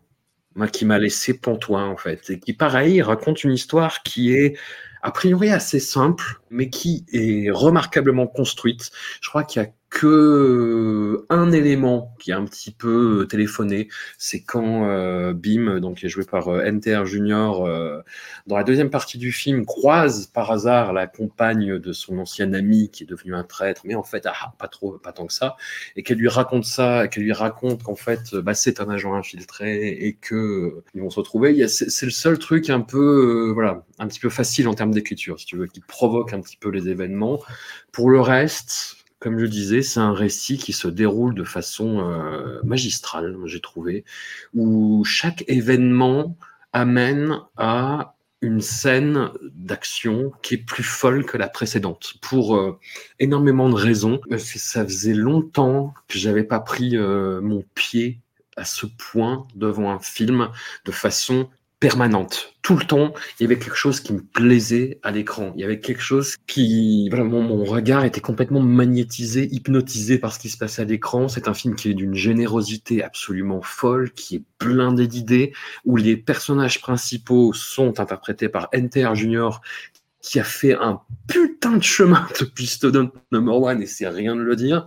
Enfin là, c'est un monstre de, de, charisme qui bouffe l'écran. Ramcharan, c'est pour ça que, hum, voilà, moi, j'ai, comme je disais, j'ai eu la chance de voir Triple R en salle et puis de le revoir deux fois derrière en salle, en spare, en, en privé et de revoir mes scènes préférées plusieurs fois. Voilà, c'est un film que je connais bien maintenant. Et Ramcharan, il, il a une force et un charisme qui n'a pas, qui qui dans Triple R, qui n'a pas vraiment dans Magadera. Les personnages sont pas les mêmes. L'incarnation et l'interprétation euh, n'ont pas les mêmes enjeux, on va dire, d'un film à l'autre. Mais là, je trouve, ouais, c'est, il est, il est, il est fascinant dans le film, quoi. Il est, absolument incroyable. Et moi, j'ai beaucoup aimé le fait qu'aussi le, les gens s'emparent du film, qu'il y a un vrai engouement autour de ce film-là. Il y a très peu de curiosité autour du cinéma indien en France, et c'est quelque chose que bah, nous, toutes et tous, on regrette en permanence. On essaye un petit peu de susciter de l'émulation, mais c'est compliqué en fait. Et Triple R a joué ce, rôle bah, de, de, porte d'entrée encore plus, je pense que, que Baoubali, parce que Baoubali, ça s'est fait sur la durée, en fait, sur la longueur, et beaucoup de gens qui l'ont découvert sur Netflix. Là, c'est vraiment des gens qui ont fait l'effort d'aller le voir en salle parce qu'il y avait un bouche à oreille. Ils disaient, non, il y a un truc de dingue qui passe en ce moment au cinéma il faut aller le voir et les gens reproduisaient ça. Et je le vois parce que il y avait beaucoup de, de, tweets, de tweetos qui répondaient à l'enthousiasme en disant ah oui euh, le film d'Alain Chabat et j'ai beaucoup trop vu cette blague. Ça veut dire que le film a marché. Ça veut dire qu'il y a eu vraiment du bouche à oreille et qu'il s'est passé quelque chose euh, autour de ça. Le, le film, comme je le dis, m'a rendu, euh, je sais pas, ça m'a mis une patate en fait. Et j'ai eu beaucoup de mal. C'est peut-être le seul problème que je vois dans ce film, c'est que j'ai du mal à voir d'autres blockbusters derrière. Tout me paraissait fade, tout me paraissait euh, plan-plan. J'ai vu, euh, je crois que le premier simili blockbuster que j'ai vu derrière, c'était Ambulance de Michael Bay, qui est un film qui a quand même raisonnablement la bougeotte, où il y a des plans par ailleurs très intéressants qui sont filmés au drone. Je me suis emmerdé, quoi. Je me suis dit, ouais, c'est tout? Ouais, bon, ouais, ouais, tu t'amuses avec les drones, c'est bien. Triple R, ça m'a. Enfin, je n'ai pas ressenti d'excitation euh, au cinéma. Je, pense que je peux les compter sur les doigts d'une main, en fait. Les fois où j'étais autant excité par un film parce qu'il complètement euh, rendu fou par ce qui se passait à l'écran. Il y a le climax qui se situe très précisément à 1h27 de film avec les animaux qui est une scène où, euh, pour l'avoir vu beaucoup de fois, du coup, je sais que tout n'est pas réussi, que voilà, c'est un film où les euh, l'essentiel des, des, animaux, je crois, à part le cheval de, de, de Ramcharan, sont tous faits en effets spéciaux numériques, et ça se voit en fait quand tu vois ce plan sur grand écran, mais fuck off, on s'en fou quoi. L'idée de ce plan, l'idée de cette scène est tellement tarée et tellement réjouissante d'un point de vue cinématographique, dramaturgique, héroïque que ouais, c'est pas grave en fait. Oui, oui, non, effectivement, là, le regard du tigre, il est raté, euh, mais c'est pas grave. On parlait euh, du, du, fait que dans Baobali, les, les scènes euh, musicales sont intégrées à la narration. Bah là, c'est encore plus le cas je trouve. Et il y a notamment euh, la scène euh, euh, au bout de 45 minutes, si je dis pas de bêtises, de Natou, qui est un morceau absolument phénoménal qui est exécuté dans le film de façon dingue. Ma fille de 5 ans est aussi monomaniaque que moi et donc quand elle aime un morceau, il faut qu'elle l'écoute à peu près 343 fois euh, dans la semaine. Et euh, donc, euh, je pense que Natou, on est à quelques millions de visionnages. Je pense qu'on en a fait un à, nous, seuls. voilà, donc ce, ce, film n'est que du bonheur. comme je le disais, il, il, figure les Anglais de façon tellement caricaturale que bah, tu te dis, bon, bah, Soit. Le grand méchant, c'est Ray Stevenson, qui est un acteur absolument génial, qui, à qui là, je pense, Rajamouli a dit, mais euh, tu sais quoi, fais le salopard euh, onctueux et puis euh, vas-y. Ne te gêne pas. Et Ray Stevenson ne s'est pas gêné. Sa compagne est jouée par Alison Doody. Alison Doody qui est surtout connue pour être l'archéologue nazi dans Indiana Jones à la dernière croisade et qui est totalement employée dans le même registre de, de vraiment de colon onctueux euh, dégueulasse quoi. Et je sais pas ouais il y, a une naïveté euh, dans le film qui est un peu contrebalancée par le côté patriotique que, que certains ont pu relever mais qui moi ne me dérange pas pour des raisons euh, bah, qu'on va qu'on va s'expliquer hein. voilà ce, ce film n'est que bonheur ce film n'est que joie ce film n'a été que qu'épanouissement total. Et puis soudain Xavier surgit face au vent prêt à pisser sur cette parade. C'est ça je, sens que je vais devoir peser mes mots.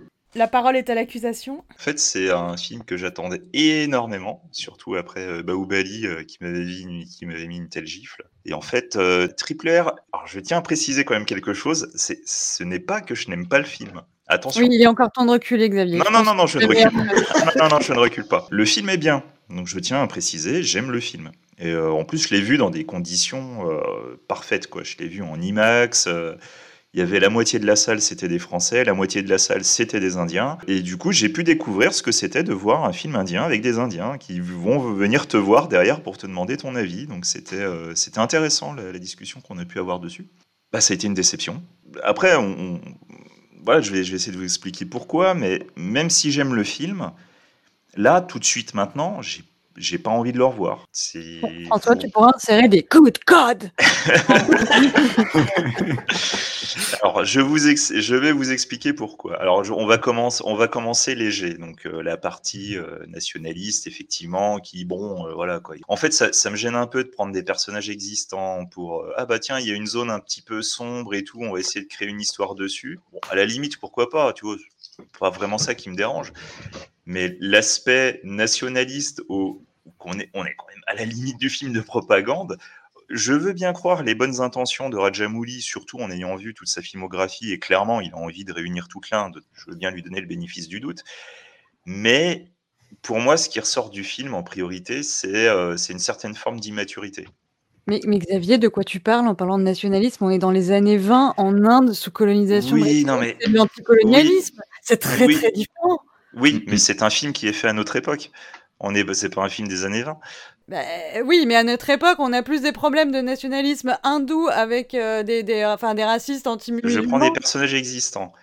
Ensuite, je décide d'en faire une version, euh, une version euh, totalement fantasmée pour finalement finir en mode mythologique. Je suis désolé, c'est quand même une structure qu'on a pu voir dans certains types de films. Donc, mais je maintiens, je lui garde le bénéfice du doute. Et c'est même pas ça, en fait, mon, mon, mon souci principal avec le film. Moi, c'est un truc que j'ai pas trop aimé, personnellement. Mais bon, voilà, ça c'est un, détail euh, parmi tout. Ensuite, j'ai trouvé qu'il y avait une vraie régression sur les personnages féminins qui sont des éléments scénaristiques. Voilà, donc on a la petite fille, c'est le but. On a l'anglaise, c'est la clé. Et là, c'est à la fois malin et en même temps, c'est à la limite de la mauvaise intention, je trouve. Donc, euh, la femme de, enfin, la future femme de Ramcharan, qui du coup est une sorte de Deus ex machina, qui est la seule manière qu'il a réussi à trouver pour ramener les personnages en arrière. J'ai trouvé que c'était d'une pauvreté scénaristique absolument euh, ahurissante. Et ce qui m'a vraiment blessé, c'est qu'il en a conscience. Parce que s'il a choisi cette actrice-là précisément pour ce rôle-là, c'est pas pour rien. C'est pour mettre de la poudre aux yeux. C'est, hey, vous avez mon truc qui est tout pourri? Eh bah tiens, hop, je vous mets ça. Et ça vous plaît, ça. Et le problème, c'est que dans les films précédents, on a vu qu'il était effectivement capable de déceler ce qui allait faire plaisir aux gens. Il sait comment titiller la petite corde comme ça qui, qui va vraiment euh, émerveiller les gens, qui va les faire frémir dans la salle de cinéma et qui en même temps va faire passer son truc un peu pourri. Mais non, mais juste non, non, non, non, non, non, non, non. Moi, je suis pas d'accord parce que tu, tu présumes euh, d'une facilité et euh, tu dis que c'est quelqu'un qui est très intelligent. C'est que tu dis que c'est quelqu'un de très intelligent en structure et qui sait euh, ce que veut le, le public. Mais justement, Oui, le fait de prendre une guest star indie du poids d'Alia Je suis Bad, de le faire arriver à ce moment de la narration, ça fait partie d'un tout. C'est pas Je parce suis- qu'il a créé non, un personnage faible, c'est que ça fait partie d'un tout en fait. Cependant, tu admettras que c'est pas moi qui ai commencé à sortir ce problème scénaristique, c'est toi. Tu l'as sorti en premier. Et je pense que Hein là, à ce niveau qu'il a actuellement sur le scénario, il en avait conscience. Après, ok, admettons. Admettons, c'est moi qui lui donne de mauvaises intentions. Admettons. Mais après arrive la, véritable problématique. Enfin, les deux problèmes. Donc, il y a un problème principal. Il y a une scène que j'ai foncière- foncièrement détestée. C'est la scène de l'enfant soldat. Il y a un moment. euh, Oui, enfin, mais t'appliques faut- des degrés de lecture en fait qui, Mais- sont, sont biaisés et fallacieux en fait. Tu peux pas Non, c'est comparer pas- les enfants c'est- soldats c'est africains. pas ou tels fallacieux. Il y a un moment, tu mets- c'est pas la tu même mets- chose du tout en fait quoi. C'est un film que tu fais à l'époque actuelle, je suis désolé. Il y a un moment, tu fais une scène Oui, de mais- 10 minutes en mode, euh, en mode, elle est cool et tout. On a un gamin qui est en train de buter je sais pas combien de soldats. Ça reste quand même globalement, on met pas les, on, l'arme lecture dans en les fait, mains ça d'un pas soldat. Ça n'a pas de Oui, sens non, en fait. C'est ça comme n'a- ça dire que le film est nationaliste et l'assimiler au nationalisme des blockbusters indie et qui sont des outils de propagande Mm, Mais de la politique de Narendra. Ça n'a absolument aucun sens en fait. Cependant, même si, ça n'a aucun sens pour vous, le fait est que moi, c'est mon ressenti. Et puis comment tu peux mettre des personnages féminins dans ce genre d'histoire en fait? Ah bah, clair- clairement, euh, clairement, Qu'est-ce c'est clair que là, bah oui, non, mais il y a un moment, Dans tu ce pouvais essayer de- contexte tu, précis en fait. tu pouvais essayer, tu pouvais essayer de les développer un petit peu plus, quoi, quand même. Mais moi, je suis désolé, moi, je les trouve effectivement, c'est des personnages fonction, mais qui sont développés dans leur cadre. Il ne peut pas en faire plus, en Pour fait. moi, quoi. pour moi, ce ne sont pas des personnages qui ont été développés. Et donc, Ah du bah, coup, arrive, C'est arrive ton le. point de vue et tu le défends, mais Ah, moi, je ne suis pas d'accord. Je pense que mais, tout à fait. Après, euh, de toute façon, clairement, euh, la majorité des gens trouvent que le film est exceptionnel. Après, moi, c'est juste pas mon point de vue. Moi, après, euh, voilà, si tout le monde trouve que c'est exceptionnel, tant mieux. hein. Moi, moi, ce qui compte surtout, c'est que les gens voient un film et l'apprécient. Moi, en réalité, j'ai été déçu. j'ai été déçu parce que je Tu ne peux pas faire un personnage mais- féminin dans ce contexte-là, en fait. Ce n'est pas possible.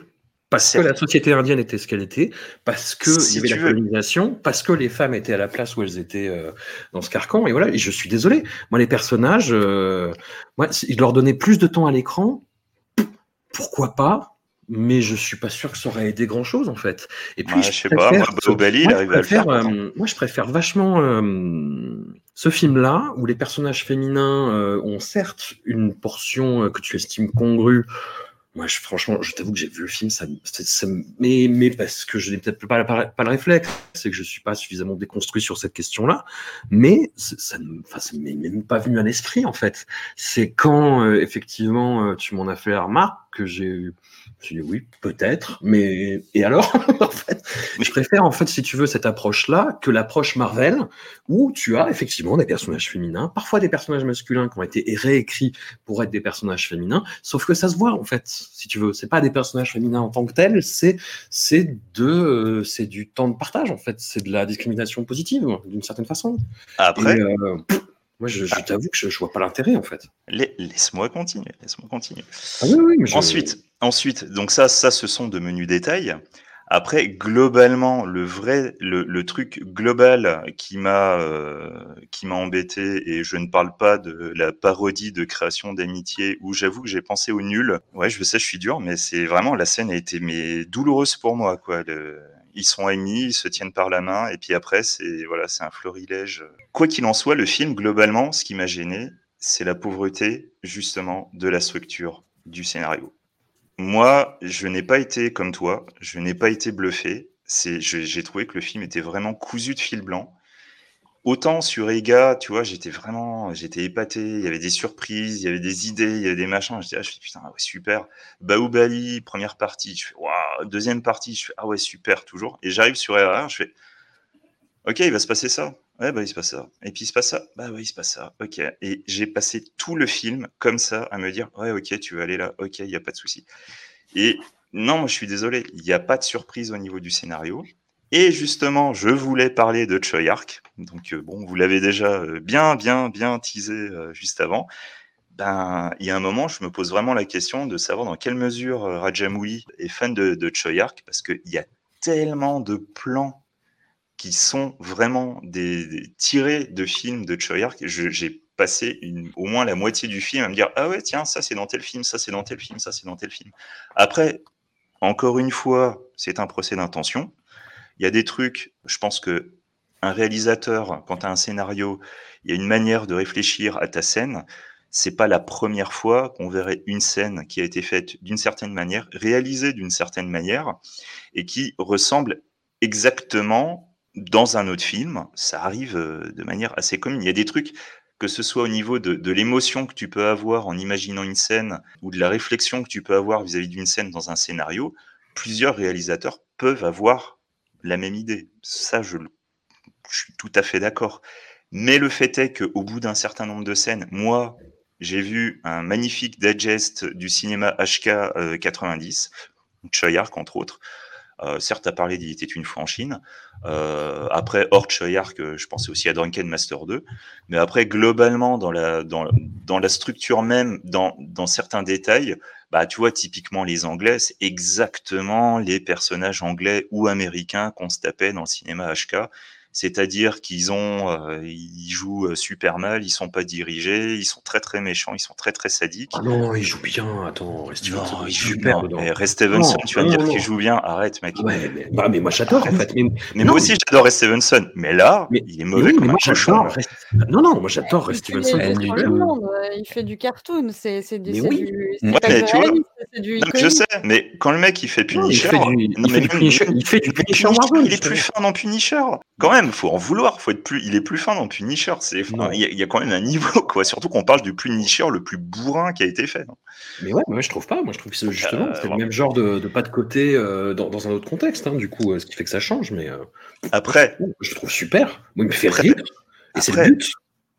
après, là, j'ai été très très méchant avec le film parce que Tu vois, voilà, quand, quand le personnage de NTR Junior se fait fouetter et qui, et qui fume son cigare et qui lève un sourcil, genre. Hmm. Ouais, ça, ça me dérange pas. Mais moi, ça me fait rire en fait. Moi, j'adore. ça- ça, ça, me va très bien. Pareil, il y a un moment, euh, parce que bon, j'ai, euh, j'ai- j'avais un petit peu teasé le truc et tout. euh, Il y a le, le fait est que Rajamouli, il est très fan du cinéma de Gibson. Il y a un hommage à Gibson, mais mais à Mel Gibson, je précise, hein, euh, qui, mais qui est très bien. hein. Franchement, moi, ça me va très bien. hein. Il sait, il sait choper les bons trucs dans le cinéma de Mel Gibson et tout. euh, tu vois, il y a aucun problème. Mais euh, voilà, il y a un ensemble de choses qui, euh, qui vu la hype que j'avais moi-même et qui a été même euh, enflammé par la hype qu'il y avait autour, parce que tout le monde te dit c'est le meilleur film de, de- c'est le meilleur blockbuster depuis 10 ans, c'est le meilleur film de l'année. L'année n'est pas terminée, excusez-moi, donc euh, on va se calmer un peu. Tout ça fait que moi j'ai vu un film avec des attentes extrêmement hautes. Alors, meilleur film de la décennie, moi, je dirais. Mais euh, Laisse-moi finir, laisse-moi finir. du coup, donc moi j'ai un film que j'attends, mais comme le Messi, vous imaginez même pas à quel point j'attendais le film. François, dis-toi que c'est comme quand on a vu le, le, le- film suivant de, du mec qui avait fait Jeikatou. Tu vois, c'est pareil, c'est la même attente que j'avais. Et quand je l'ai vu, j'ai fait. hmm. Bon, après, c'est lié- la, la- bon, la déception était pire, bien évidemment. Après, dans le côté positif, parce qu'il y a quand même du côté positif, parce que je vous rappelle alors, que je non, vous ai dit. et- par contre, je t'ai dit pas d'un bloc, Xavier. Tu Oui, mais je autorises sais. la discussion. Tu autorises la discussion. Vas-y. Clem, et Amandine arrivaient l'un sur son, sa moto et l'autre sur son cheval. Et... Brisez-moi, brisez-moi. Je vais te poser une question sur la narration. Si Baobali avait été raconté de façon linéaire, est-ce que tu n'aurais pas eu les mêmes genres de renaclements, on va dire Alors, je Sur la que- naïveté du récit, euh, tout ça? C'est alors, c'est pas exactement ça. C'est que du coup, Baoubali a ouvertement un aspect mythologique. Donc tout de suite, on te le met en rapport aux histoires classiques mythologiques, aux histoires orales. Donc forcément, on te met dans un état d'esprit où effectivement, tu vas être peut-être plus à même d'accepter certaines facilités scénaristiques. Sauf que là, dans Triple R, on est dans l'histoire, mais l'histoire, pas exactement l'histoire, pour à la fin, moi je suis désolé, je spoil, pour à la fin devenir mythologique. Bah oui, bah oui, mais- Ah, là, il y a C'est une trop tard. mais je veux dire, alors il se trouve que c'est leur vrai nom dans la vraie vie, mais Ram et Sita. Non, mais oui, mais- dire, euh, Oui, mais bon, à la fin, euh, voilà quoi, à la fin, t'as quand même Rama. Le, le, tu vois, par exemple, aussi des petits détails, euh, si vraiment je parle dans le le truc détail. mythologique, tu l'as dès le début, en fait, dès leur caractérisation. Non, Leurs mais- premières actions sont des actions littéralement mythologiques, en fait. Oui, mais dans un contexte historique, on n'a pas encore la génération de vêtements que tu as à la fin. Par On exemple, fout, ça. On s'en fout. vous vous en en fait. foutez peut-être, mais il y, a- il y a fantasmagorie, des gens dont je fais partie qui ne s'en foutent pas. Il y a un moment, je comprends qu'on puisse tolérer des, des problèmes scénaristiques dans, dans, à partir du moment où tu es à fond dans un film, tu es dans une énergie, tu es dans un ride. Le problème, c'est que si toi, tu n'es pas dans le ride, bah, il y a des trucs que tu vas remarquer. Non, mais on peut critiquer tout ce qu'on veut, mais pas les costumes. Ils sont beaux, les costumes. Oui, c'est vrai. Non, les Non, costumes mais- sont bons, on va pas se mentir. La séparation entre l'histoire et le mythe, elle ne marche pas en Inde. Et n'importe quel film mythologique tourné dans les années 20 ou les années 30 possédait déjà ce sous-texte politique. Les Anglais n'ont rien vu venir, ils laissaient sortir les films les uns après les autres sans se demander pourquoi les Indiens se passionnaient autant pour les films où la déesse Kali, déesse noire, était en train de euh, sauter sur le corps blanc, etc. Donc la, mythologie et la politique euh, vont de pair, et, et surtout dans le cinéma, euh, dans le cinéma indien. Dans le cas de Triple R, il fait un geste et le film est euh, tout à fait raison, euh, Xavier. Le film a posé et pose toujours énormément de problèmes. Hein. Je, il se passe pas une journée sans que euh, j'ai des amis, des collègues euh, indiens qui racontent à quel point le film est problématique pour d'autres raisons aussi, hein, pour la, la question de la représentation des tribus. euh, pour des questions de, de basse caste, etc. Oui, j'ai vu ça sur le, sur le doublage. euh, Enfin, sur le. Apparemment, il y a une histoire aussi sur les, les autres langues où il y avait des mots qui ont été utilisés, mais suivant la région, c'est considéré comme un mot euh, blessant pour certaines castes et tout. Ouais, il y a beaucoup. Il, est très très compliqué ce film. hein, Il est très compliqué dans sa dans sa représentation de l'autre.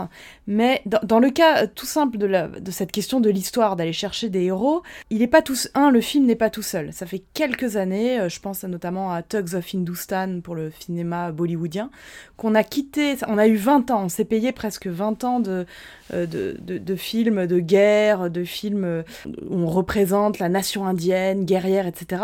Là, il fait un pas de côté en nous disant on va réécrire l'histoire. Il y a beaucoup de films qui s'amusent en ce moment en Inde à réécrire l'histoire de la colonisation. Et euh, dans le cas de, de, de Triple R, euh, donc il va chercher deux héros qui se ne sont jamais croisés, de deux périodes euh, différentes, euh, avec deux, de, deux régions différentes. Bon, bref, tout ça, et on peut retracer ces deux personnages historiques, il n'y a aucun problème. Moi, ce qui m'intéresse, c'est le et, c'est aussi une des trucs les plus problématiques en fait du film, euh, c'est notamment l'arrivée euh, à la figure absente du film et pourtant partout, qui est la figure de Bimrao Ambedkar, qui est euh, donc l'un des personnages euh, de celui euh, qui vient de la tribu là, euh, NTR Junior, s'appelle Bim dans le film. Et Ambedkar, le vrai personnage historique, qui est le, père de la constitution indienne, n'est jamais nommé dans le film.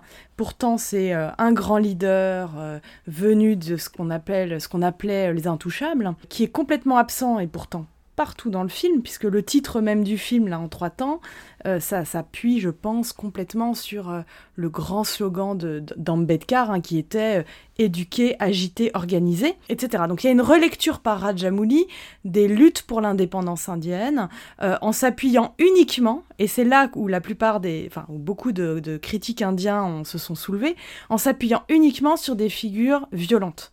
Et c'est le sens de tous les portraits qu'il y a dans la chanson du générique. Euh, les, héros, euh, alors là, c'est vraiment, on est dans du Eisenstein. euh, c'est monstrueux le décor, c'est magnifique.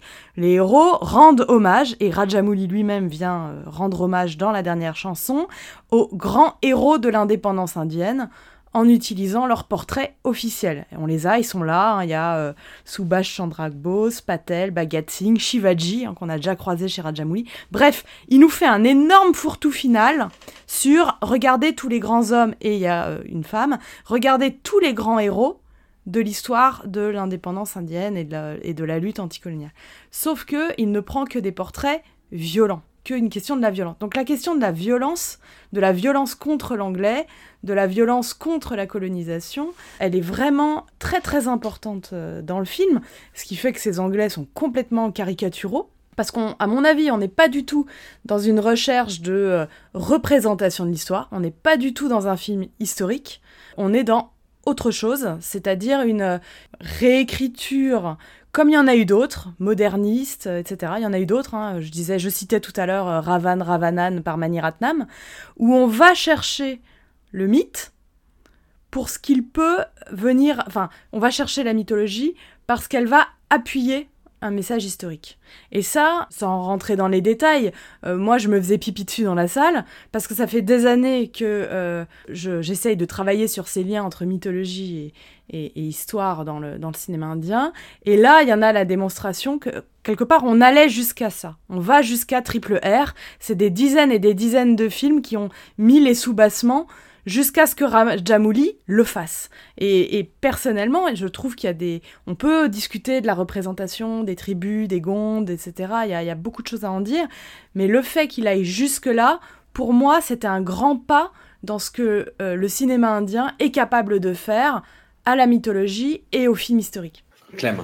Alors pour, euh, pour donner un avis rapide euh, déjà de base sur le film avant de revenir sur ces questions, bah, je te rejoins totalement. Personnellement, je, je suis rentré dans la salle à la fois très excité de, de voir ce film que j'attendais et en même temps un peu inquiet parce que j'étais persuadé qu'après les deux Bahubali, ils pouvaient pas faire mieux. Et je suis profondément convaincu que c'est encore mieux, c'est encore plus grand, c'est encore plus incroyable en termes de, mise en scène, en termes de, folie euh, visuelle. Pour faire vraiment très rapide, je, je trouve que c'est son nouveau sommet euh, de, de filmographie et je me dis où est-ce qu'il va s'arrêter en fait? Parce que quelqu'un qui est capable de constamment pousser plus haut son cinéma, forcément ça me donne très très envie de voir la suite. D'ailleurs, c'est assez marrant parce que pour la petite anecdote, je me souviens d'une interview qu'il avait donnée à Film Companion après euh, Bahubali 2, où il avait tenu un peu le, même discours qu'après Magadira. Il avait dit, non, mais mon prochain film, euh, je veux un truc un peu pour me poser après 50 Bahubali. C'est râpé, on n'est pas du tout là-dessus. Donc, euh, donc, ça me questionne vraiment sur où est-ce qu'il va aller. Je sais que son prochain, ce sera un, un film euh, d'aventure dans la jungle. Et j'ai très très très hâte de, voir ce que ça peut être. Mais, mais voilà, il y a des, séquences totalement folles. Je pense à cette scène d'action où Ramcharan est sur les épaules de, NTR, qui est complètement folle. Euh, tu parlais de la scène avec les animaux, la scène dans la jungle. Enfin, voilà, c'est vraiment fou. On a des acteurs d'un charisme incroyable. Euh, Ramcharan, vraiment, euh, je, l'aime d'un amour profond. Et NTR, euh, c'est fou ce qu'il a, NTR Junior, ce qu'il a, a pris, comme on, me disait, en charisme, en, qualité de danseur, tout ça. Pour ce qui est du film, pour avoir vu énormément de cinéma patriotique, de films de propagande, que ce soit cinéma indie, mais même autre, hein, il n'y a pas que Bollywood qui joue cette carte-là. RRR, pour moi, n'est pas du tout un film de propagande ou même un film patriotique. Pour une raison toute simple, c'est que le euh, film de propagande tel qu'on le voit en Inde depuis trop d'années maintenant, c'est un film qui ne prône jamais l'unité. C'est un film qui prône la communauté contre le reste du monde. Très régulièrement, d'ailleurs, ça va pas être les Anglais. Bon, la dernière fois tu parlais de Manikarnika, c'est vrai, il y a cette option-là. Dans Manikarnika, l'Inde, elle est unique. C'est une Inde hindoue. C'est une Inde qui protège le temple hindou et c'est tout. Et mmh. la plupart du temps, ça va être quoi les films de propagande? Il y a encore Prix de Virage qui est sorti la semaine dernière. C'est le grand et noble roi hindou qui va aller se battre contre les bêtes sanguinaires musulmanes. Et c'est ça, le cinéma de propagande indien moderne, c'est l'extrême droite hindoue au pouvoir qui essaie de rappeler que la vraie Inde, c'est la safranisation, c'est l'Inde hindoue, et que tous les autres sont des ennemis. Ici, on est complètement dans l'inverse. On est sur des personnages donc, qui viennent de, tribus, de régions différentes.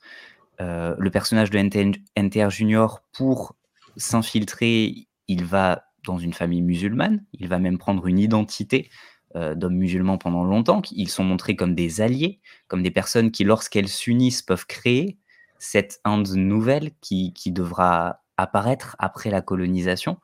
Donc il y a un vrai message d'entraide et d'unité à travers les religions, à travers les régions, qui n'est pas du tout un message patriotique tel qu'on entend en Inde aujourd'hui. Au contraire, c'est un message à contre-courant complet de ce que le cinéma commercial nationaliste indien nous a montré depuis dix ans.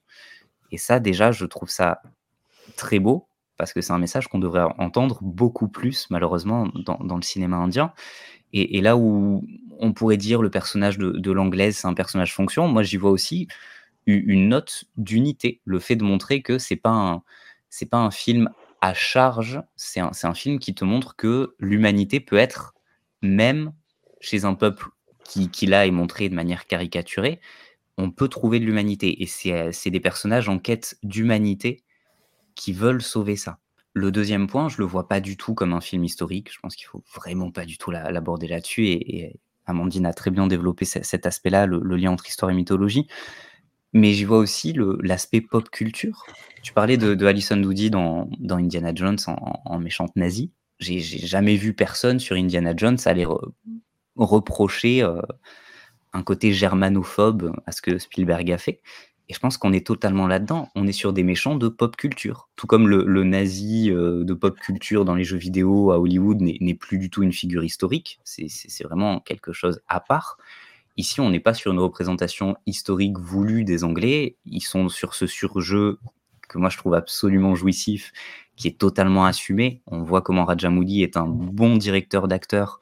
S'il surjoue à ce point, c'est voulu, c'est pensé comme étant des personnages excessifs.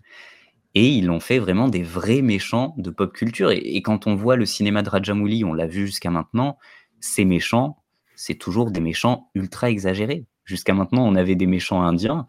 Il n'y avait pas de propos politiques derrière. C'était juste des méchants, des grands méchants, très méchants. Et on l'a rappelé particulièrement sur la première partie, qui nous aide à mettre encore plus en valeur un héros salvateur, bienveillant. D'autant que là, je trouve le, personnage de, de, Ramcharan très intéressant, parce que là où on avait des, héros très souvent presque unidimensionnels chez Rajamouli, là on a un héros qui a une zone d'ombre en quelque sorte, qui doit faire un compromis avec sa conscience, avec sa morale et son évolution de personnage. Euh, Xavier, tu parlais d'un film cousu de fil blanc. Pour moi, son évolution de personnage est vraiment passionnante. Et je vois pas où est le, film cousu de fil blanc. On est sur un récit qui est tellement mythologique. Certes, on sait où il nous emmène, mais c'est pareil avec chaque film de Rajamouli. On sait où est-ce qu'il va nous emmener. On a toujours le twist au milieu et, et c'est pas grave. On sait quand même la finalité. Et il nous emporte dans ce récit qui est de plus en plus puissant, qui est de plus en plus fantasmagorique.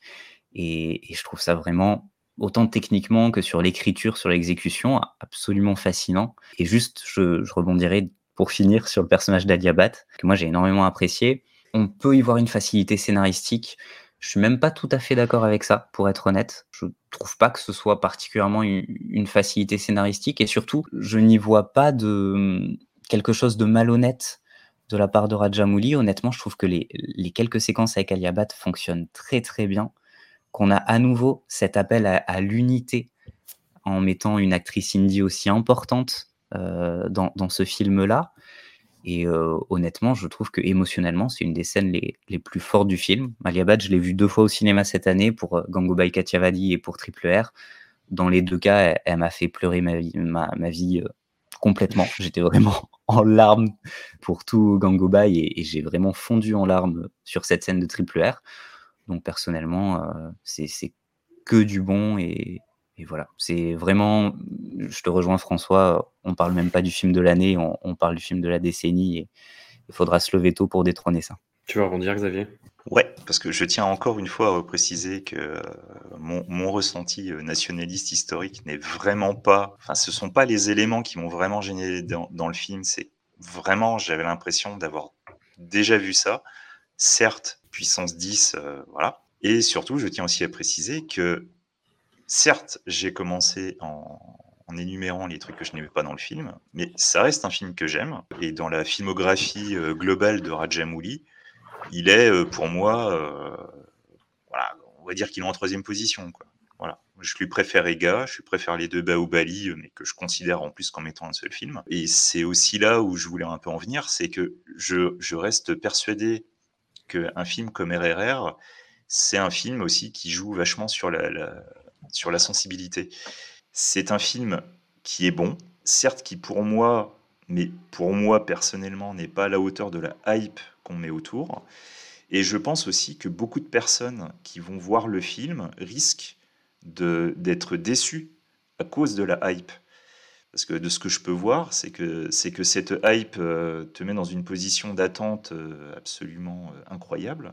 Et que je mets aussi un petit peu sur le compte de certaines cinéphilies qui aiment bien voir un film vachement bien, mais que toi seul as vu dans un circuit fermé et tout machin. Mais le film est bien, et j'aimerais vraiment que le film soit apprécié comme un film bien. Si toi derrière, tu t'enflammes dessus. C'est très bien aussi. Le cinéma est là pour ça, pour te donner du plaisir. Surtout le cinéma de Rajamouli, qui clairement, depuis le début, il essaie vraiment d'être généreux. Ça reste du cinéma généreux. Que t'aimes ou pas, on n'a pas tous été d'accord sur les, sur les films, enfin, sauf sur Sey, mais bon, ça. Comment défendre Sey? Mais même quand on n'est pas d'accord sur les, sur les différents films, tu auras toujours quelqu'un qui va éprouver un plaisir énorme devant un film de Rajamouli. Et RRR, c'est exactement pareil. Moi, j'ai été déçu, mais j'ai aimé. J'ai vu trois heures où je me suis pas emmerdé. J'ai vu des trucs qui étaient super cool. Et je tiens par contre à revenir sur Ramcharan. Franchement, je suis désolé. Je l'avais un peu teasé avant, mais on se rapproche quand même du niveau de Prabas. Et putain, mais le mec, il a gagné mes, mes, mes 500 points de charisme, quoi. Le mec, mais je te jure, dans la salle, alors certes, c'était plus les Français que les Indiens, mais dans la salle, j'entendais des mecs en train de dire Non, mais ce gars-là, avec la moustache, mais, mais c'est incroyable, mais t'as vu son regard, t'as vu son voilà quoi. Les, les... Franchement, Ramcharan, ça, je, il, a, il a vraiment marqué les suffrages dans la salle. C'est un truc de fou quoi. Du coup, lui, il a une montée en puissance de dingue et je me dis mais jusqu'où il peut aller lui? Parce que je suis sûr qu'il n'est pas au max de ses capacités. Parce que ce mélange de action, euh, émotion, etc. Je l'aimais bien avant, hein, tu vois. C'est pas. Mais là, j'ai une révélation à me dire ah ouais non mais le mec, il, a, il en a vraiment sous le coude quoi. C'est mmh. euh, c'est un truc de fou. Moi, il m'est vraiment resté en tête, quoi.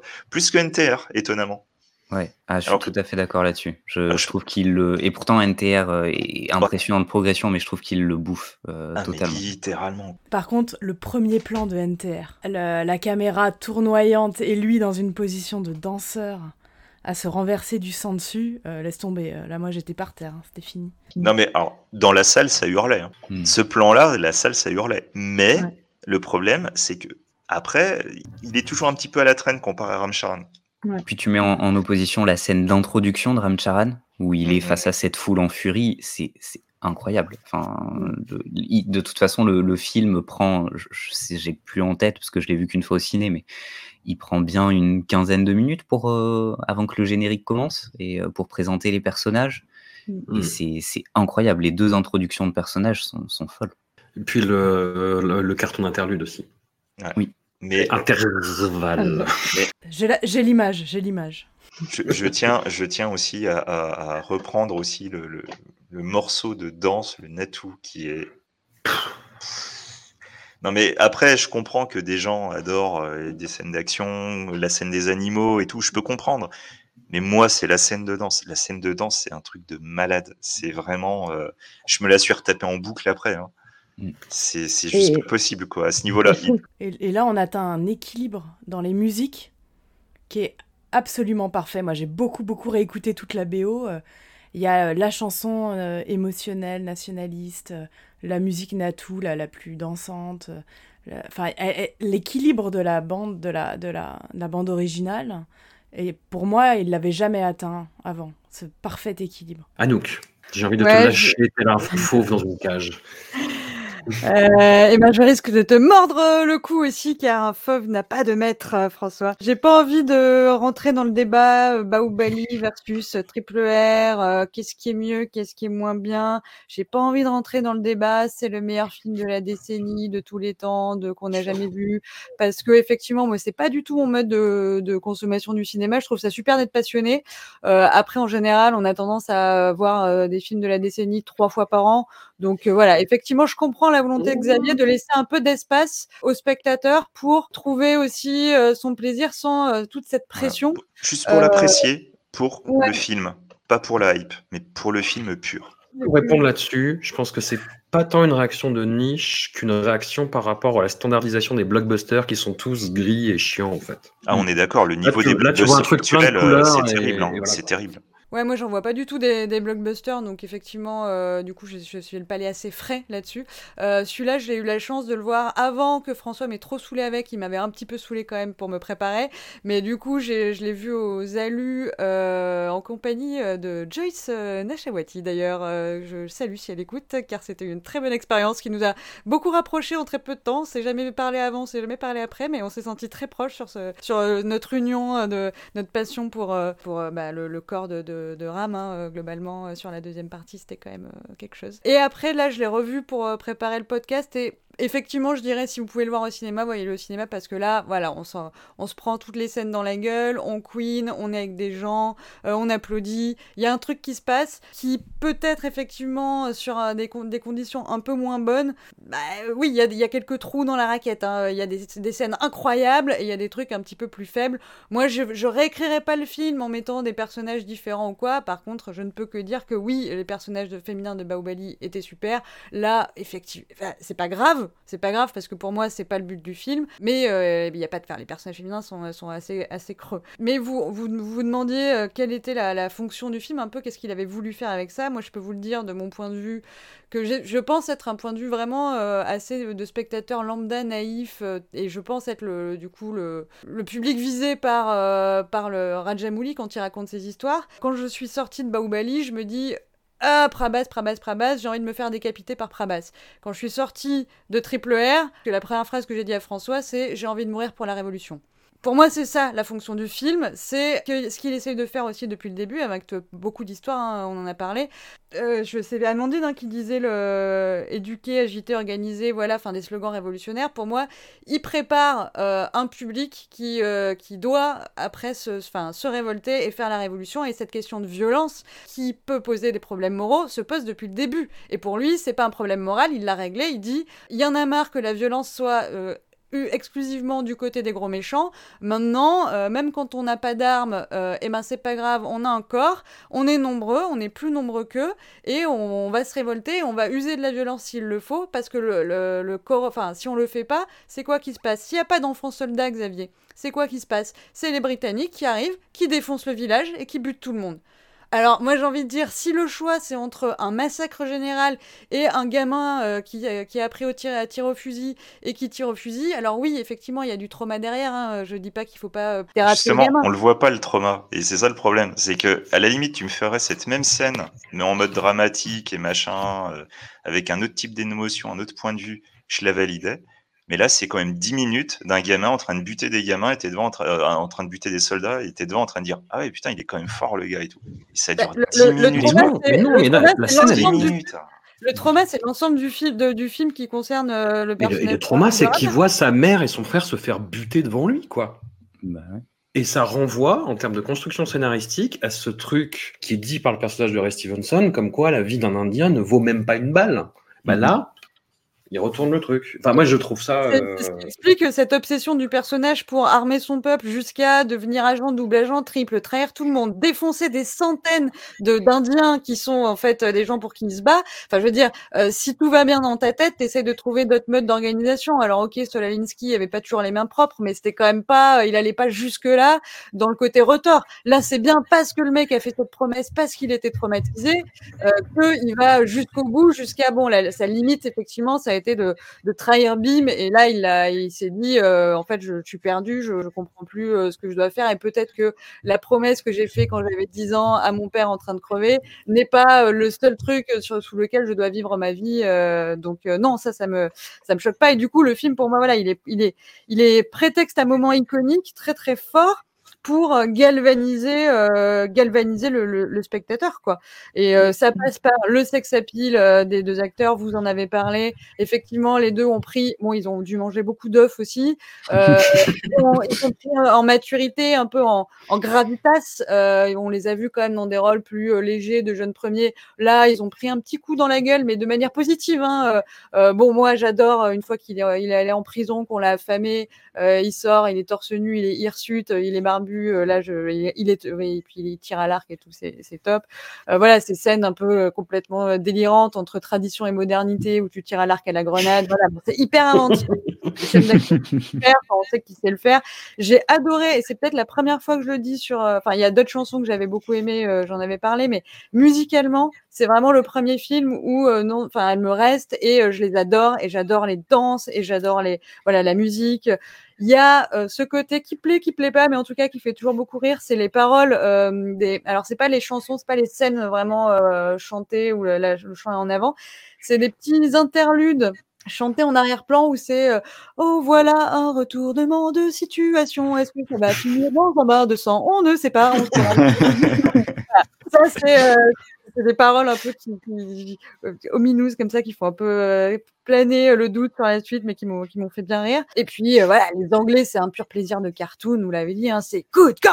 Ils s'appellent les Leur, leur leur fête c'est ils sont, sont on dirait des gâteaux euh, tout crémeux là des pièces montées euh, on dirait du Disneyland enfin c'est dégueulasse et du coup voilà quand on arrive derrière avec Natou Natou on fout le bordel on met du sable partout les meufs sont euh, sont par terre en sueur et tout voilà c'est c'est le, le contraste est génial et c'est évidemment cartoonesque. Alors, ce, ce côté cartoon, effectivement, trouve ses limites. M'ont dit d'en parler, le peuple Gonde, qui est présenté comme un peuple de bons sauvages. Ils vont rien dire, sauf si on les embête, mais sinon, ils sont quand même euh, présentés comme un peu concon, ce qui, dans la réalité, effectivement, n'était pas du tout le cas parce que, euh, enfin, ils avaient quand même été, euh, été capables de se défendre aussi euh, grandement et c'était pas le, raffiné du le, le raffiné Rama versus le, le débilou Bim. Ça, peut-être là-dessus, ça manque un peu de, de subtilité et en même temps, les personnages sont jamais présentés négativement.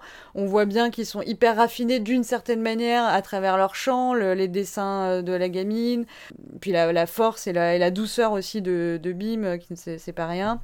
Et puis voilà, sinon euh, le, Rama qui nous fait des, qui nous fait un petit Prabas. Je sais pas si vous avez remarqué quand il est énervé, il fait ah Après il tape dans les murs. Ce que Prabas fait pas. Mais Prabas avait ce côté aussi quand je suis énervé, je fais ah Ça marche quoi. Ça marche de ouf. Bon sinon les costumes sont superbes, un petit big up à Madame Rajamouli euh, puisque il y a des, chemises notamment très très fines et puis bon après les, le costume, les costumes traditionnels aussi sont sont très beaux. Euh, c'est- un film qui est tourné aussi voilà vers la, la nature, la force de la nature qui est mêlé à la question de la terre-mère, qui est mêlé à la question de la bête sauvage.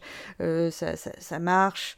Qu'est-ce que, qu'est-ce que, qu'est-ce que j'avais noté aussi euh... Et ben, les mêmes scènes que vous, en fait, les mêmes scènes que vous, hein, les, les, animaux. Ouais, non, mais la, la réinvention, quoi, la, scène de euh, faire échapper son pote de prison, mais rien que ça, quoi t'enterres les t'enterres la prison alors le mec c'est génial pour retrouver son pote d'une prison enterrée qui rebat Natu Natu alors faut être super faut être super discret mais après il arrache la grille à deux mains en faisant un boucan d'enfer mais c'est génial. Et moi, ce qui m'a vraiment l'idée du véhicule divin, c'est Ram n'est pas est porté par ça. c'est génial. C'est pour ça qu'il faut lui péter les genoux. Enfin, tout est tout est vraiment hyper bien pensé dans la symbolique que ça va créer. Enfin, moi, j'étais en extase totale.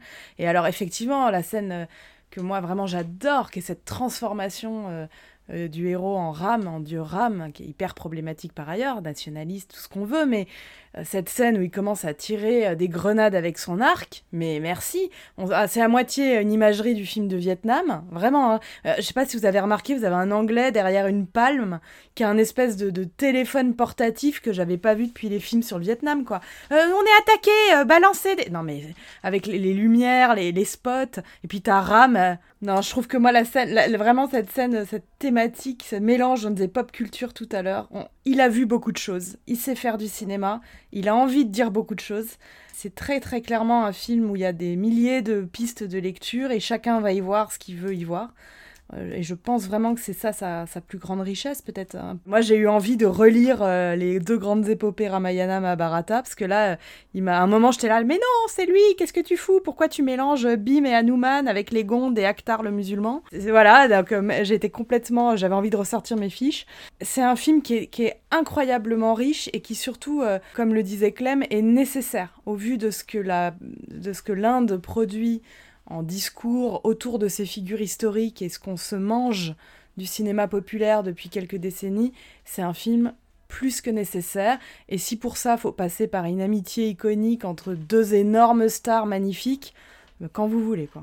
Et j'ai vu un petit peu de, de promo euh, du film euh, sur euh, des émissions populaires indiennes où tu as tout le casting, où tu as Rajamouli, NTR Junior, Ramcharan et, et Aliabat qui viennent et des émissions type, enfin vraiment grand grand divertissement, tu vois quoi, l'équivalent indien de, c'est horrible ce que je veux dire, mais l'équivalent indien de Hanouna quoi, avec un, un, présentateur très très volontaire, avec quelqu'un qui vient habillé en petite fille, avec tout le monde qui fait c'est drôle et où il demande de, de redanser Natou. Et hum, c'est très particulier. Alors Ram Charan a, l'air un peu fatigué, cela dit, mais NTNR Junior, putain, quelle générosité, quoi. Le, le, mec sourit tout le temps quand il voit le mec arriver euh, déguisé en petite fille, mais euh, limite il se tape sur les cuisses, tu vois quoi. Alors que tu sens que ça fait pas tant rire que ça. et hum, quand ils font Natou, c'est le seul qui se souvient de la Corée par cœur, en fait. Moi, je me demande dans quelle mesure le mec n'est pas en train de se préparer, peut-être, à devenir le successeur de son grand-père, en fait. On n'a dit pas les grands-pères en 3D, François. non, mais à viser peut-être une carrière politique, quoi. Ou alors c'est juste quelqu'un qui, qui, est devenu extrêmement professionnel, ce qui est possible aussi. Je pense que c'est un immense bosseur euh, on l'a bien vu sur ses premiers films, c'est pas un, talent inné qu'il a. Hmm. Euh, il n'est pas, il est pas venu euh, bon, bon danseur naturel et, mec très charismatique comme ça. Et quand on voit le niveau de danse qu'il a aujourd'hui, je pense vraiment qu'on n'est pas sur, par exemple, du, du Ritik Roshan, quoi, qui, dès son premier film est un, danseur né. Lui, hmm. pour arriver à ce niveau-là, c'est que c'est un, un bosseur. Pardon? Ah non, non, pas du tout. J'ai eu super peur. Non, non, mais quand, quand tu vois Ritik, tu vois que c'est dans son sang. Le mec, limite, fait pas d'effort. D'ailleurs, j'avais lu ah, une interview de, de, Tiger Shroff sur euh, la chanson avec War, dans War, pardon, avec Ritik, où Tiger Shroff disait qu'il en bavait comme pas possible, alors que, que Ritchie, en une prise, c'était fait. Quoi. Tiger, ça se voit, il, est, il est les mains dans les poches dans cette Corée. Exactement. Et, et pourtant, voilà, Tiger, c'est quand même, s'il y a une seule chose qu'il sait faire, c'est danser. Euh, et, et ici. Et casser des chemises. Aussi. Mais, mais NTR Junior, on est vraiment sur quelqu'un, c'est un bosseur. Et, et, pour arriver à ce niveau-là, j'imagine même pas les heures et les heures de préparation. Et ça m'étonne même pas qu'il la connaisse encore par cœur. C'est un, c'est un acharné. Et, Puis il faut l'envoyer, cette Corée. Elle est incroyable. quoi. C'est, euh, c'est, un truc physiquement, c'est malade en fait. Mm, mm. Amandine On fait un Natou challenge pour nos auditeurs. euh, envoyez. Envoyez. Je sais pas, il faut du hashtag là, il faut buzzer là, les gars. Hashtag nous sommes la révolution. Non, mais tu te rends compte qu'il manque de, tous les héros, de toute cette période, euh, de toute cette période historique, et pas le moindre regard vers la lutte, euh, la lutte de Gandhi, tu vois, qui est pourtant, euh, voilà, la non-violence surtout pas. Donc je pense, tout ça est très très soigneusement choisi, déterminé, et c'est vraiment un film qui, je pense, mérite qu'on lui garde toute son intertextualité. Qu'on n'essaye pas de le ramener à un truc trop simple. Il n'est pas simple.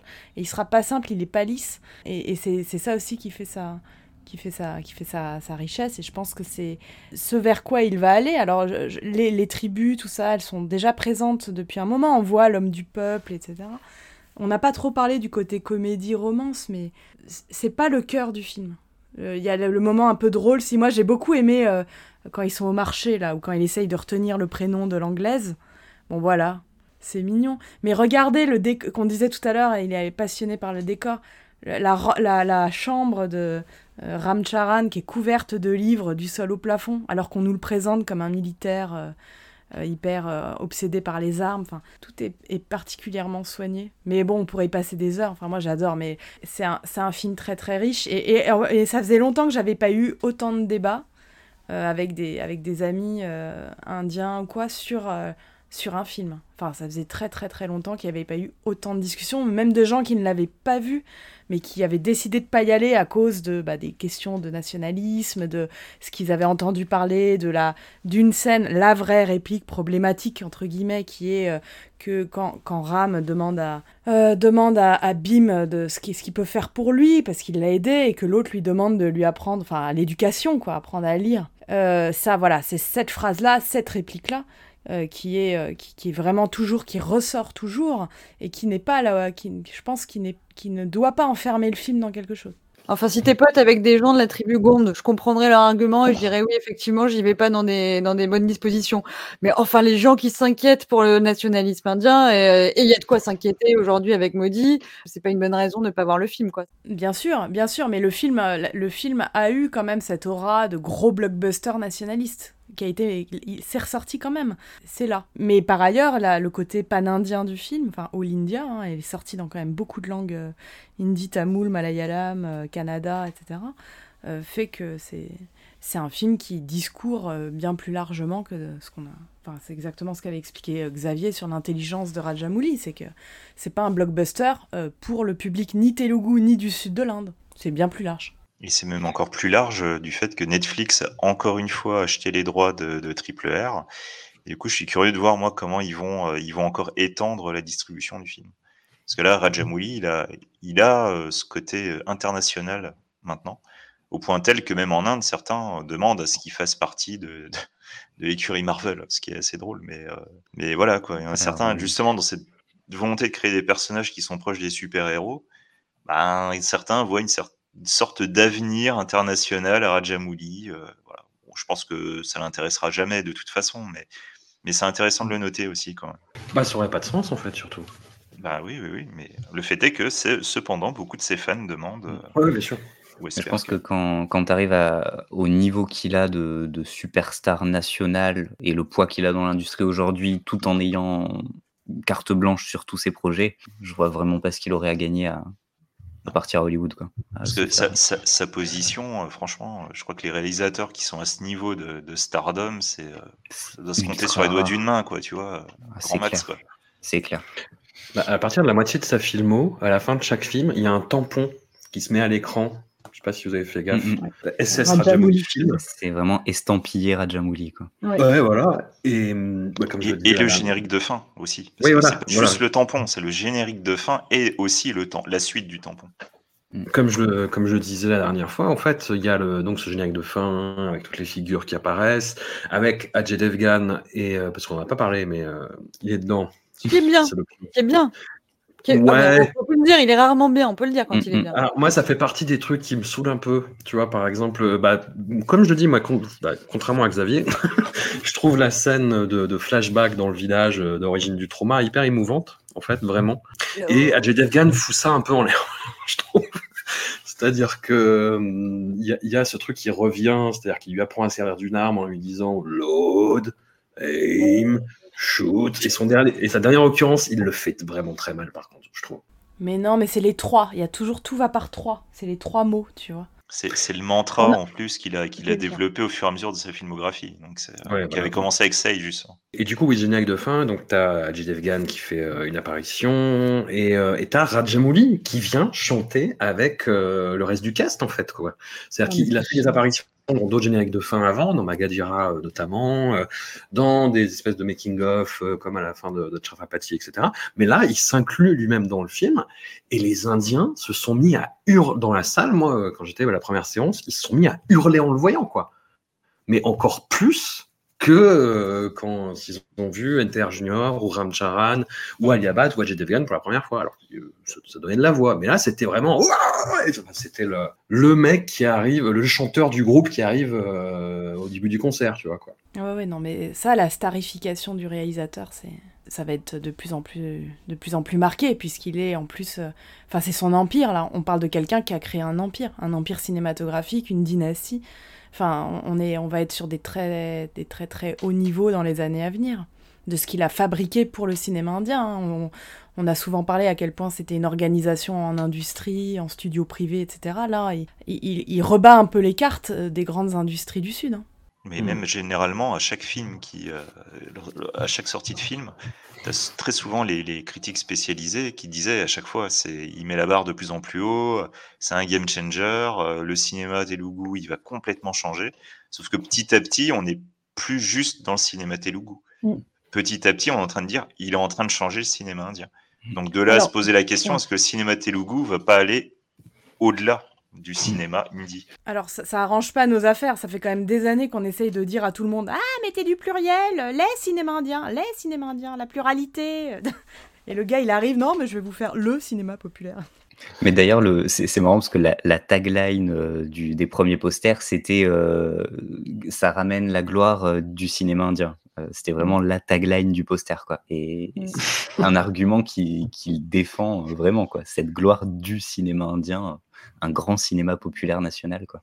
Mais tu as une grosse prédominance euh, sur les dernières années des cinémas du Sud, en fait, que ce soit l'industrie tamoul, telugu ou même malayalam. Le cinéma malayalam, putain, il y a Li- Lijo euh, José Pellistri, là, dont on parlait, le réalisateur de Jallikattu, Exceptionnel. qui fait des films complètement dingues, même, même son dernier, euh, qui était- Non, mais il est bien, mais c'est juste comparé à t'as- Ouais, voilà, c'est ça. c'est moins, mais, mais Ouais, mais la gifle. En salle surtout, putain, c'était démentiel. J'ai vu une caricature, en fait, je sais pas si c'était sur site euh, Film Compagnon, mais en fait, t'as une hydre avec trois têtes et euh, t'as le ciné, t'avais marqué euh, Tollywood, Collywood, donc cinéma euh, Telugu et Tamoul avec tu des têtes de dragon euh, extrêmement énervées, et t'as un tro- une troisième tête de dragon avec le, tu les yeux qui louchent et la langue qui pend, et c'était Bollywood, tu vois. Pour montrer que le cinéma indie en 2021. Après, il y a beaucoup de films qui ont été décalés. Il Ouais, faut, de- faut prendre en compte aussi effectivement le fait que le, le nord de l'Inde a été beaucoup plus touché par, euh, par Ouais. la pandémie. Euh, là où euh, en 2020, il y a eu de grosses sorties box-office, notamment Tamoul, le, le box-office du sud de l'Inde a continué. Les fermetures de salles ont été beaucoup plus longues et beaucoup plus violentes dans le nord de l'Inde, ce qui a décalé énormément de projets, de tournages aussi. Ce qui Mm. fait qu'on s'attend en 2022 à une année exceptionnelle pour, euh, pour le cinéma indie, mais que effectivement, bah, entre 2019 et 2023, il y a, eu, il y a un flottement qui, qui fait un peu bizarre alors que les autres industries n'arrêtent pas de grandir. Après, en cinéma indie, depuis le début de l'année, euh, tu retiens quoi, toi, par exemple? Euh, bah, le plus grand de ce qui s'est fait en indie pour moi cette année, c'est Gangubai, euh, Kathiawadi de, Ouais. de Sanjay Leela Bhansali. Je pense que c'est vraiment le, le point à retenir. Mhm. Après, euh, malheureusement, euh, il y a eu un immense succès, là pour le coup, de pur film maudit propagande, c'est euh, The Kashmir Files, qui, Ouais. est, euh, Ouais. qui est dégueulasse sur, euh, sur le, le propos, c'est vraiment immonde. Je trouve ça bien triste qu'un film comme ça puisse euh, avoir fait autant d'argent. Mais, euh, mais malheureusement, ça a été un des gros événements qui a marqué l'année indie du côté du public. Mais pour l'instant, de ce début d'année, je retiens vraiment Gangubai. Mm. Et, euh, et je pense que l'année va vraiment commencer à, à partir de août-septembre euh, en termes de sorties intéressantes.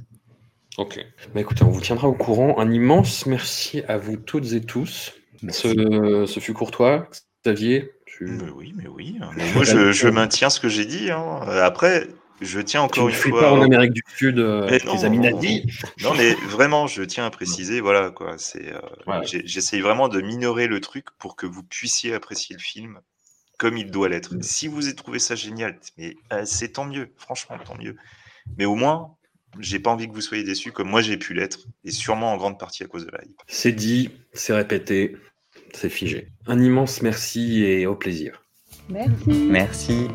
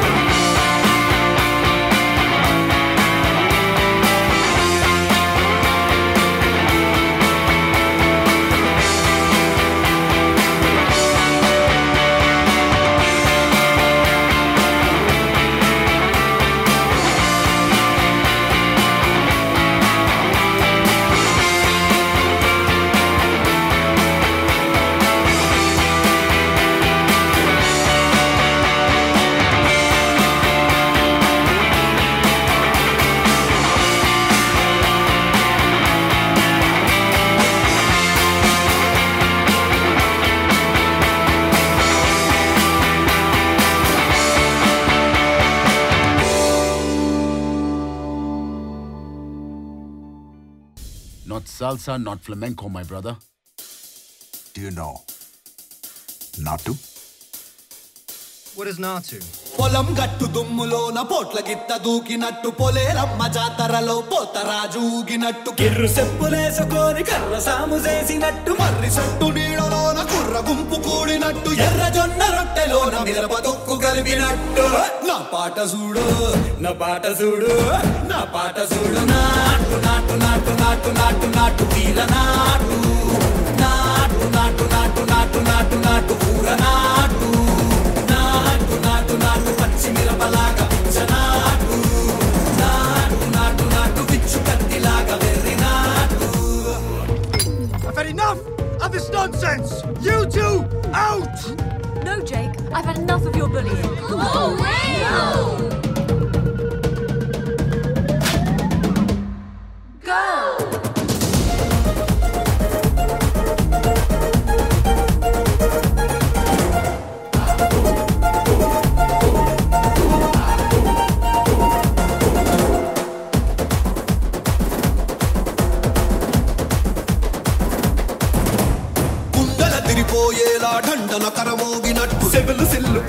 పడేలాగా కీసు బిడ్డ కూసినట్టు ఏలు సిటికెలేసేలా చెప్పారం సాగినట్టు కాలు సింధు తొక్కేలా దుమ్మారం రేగినట్టు ఒళ్ళు చెమట పట్టేలా వీరంగం చేసినట్టు నా పాట చూడు నా పాట చూడు నా పాట చూడు నాటు నాటు నాటు నాటు నాటు నాటు వీర నాటు నాటు నాటు నాటు నాటు నాటు నాటు నాటు నాటు నాటు నాటు గంట పారలాగా చెట్ట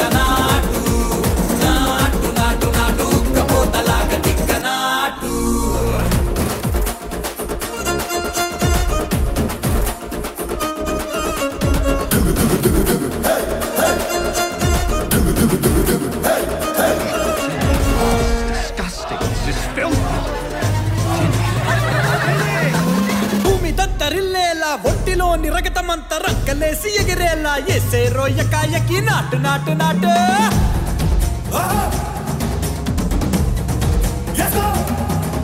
అరే దుమ్ము దుమ్ము దులిపేలా లోపలున్న పానమంతా టుముకు టుముకులాడేలా దూకేరో సరాసరి నాటు నాటు నాటు నాటు.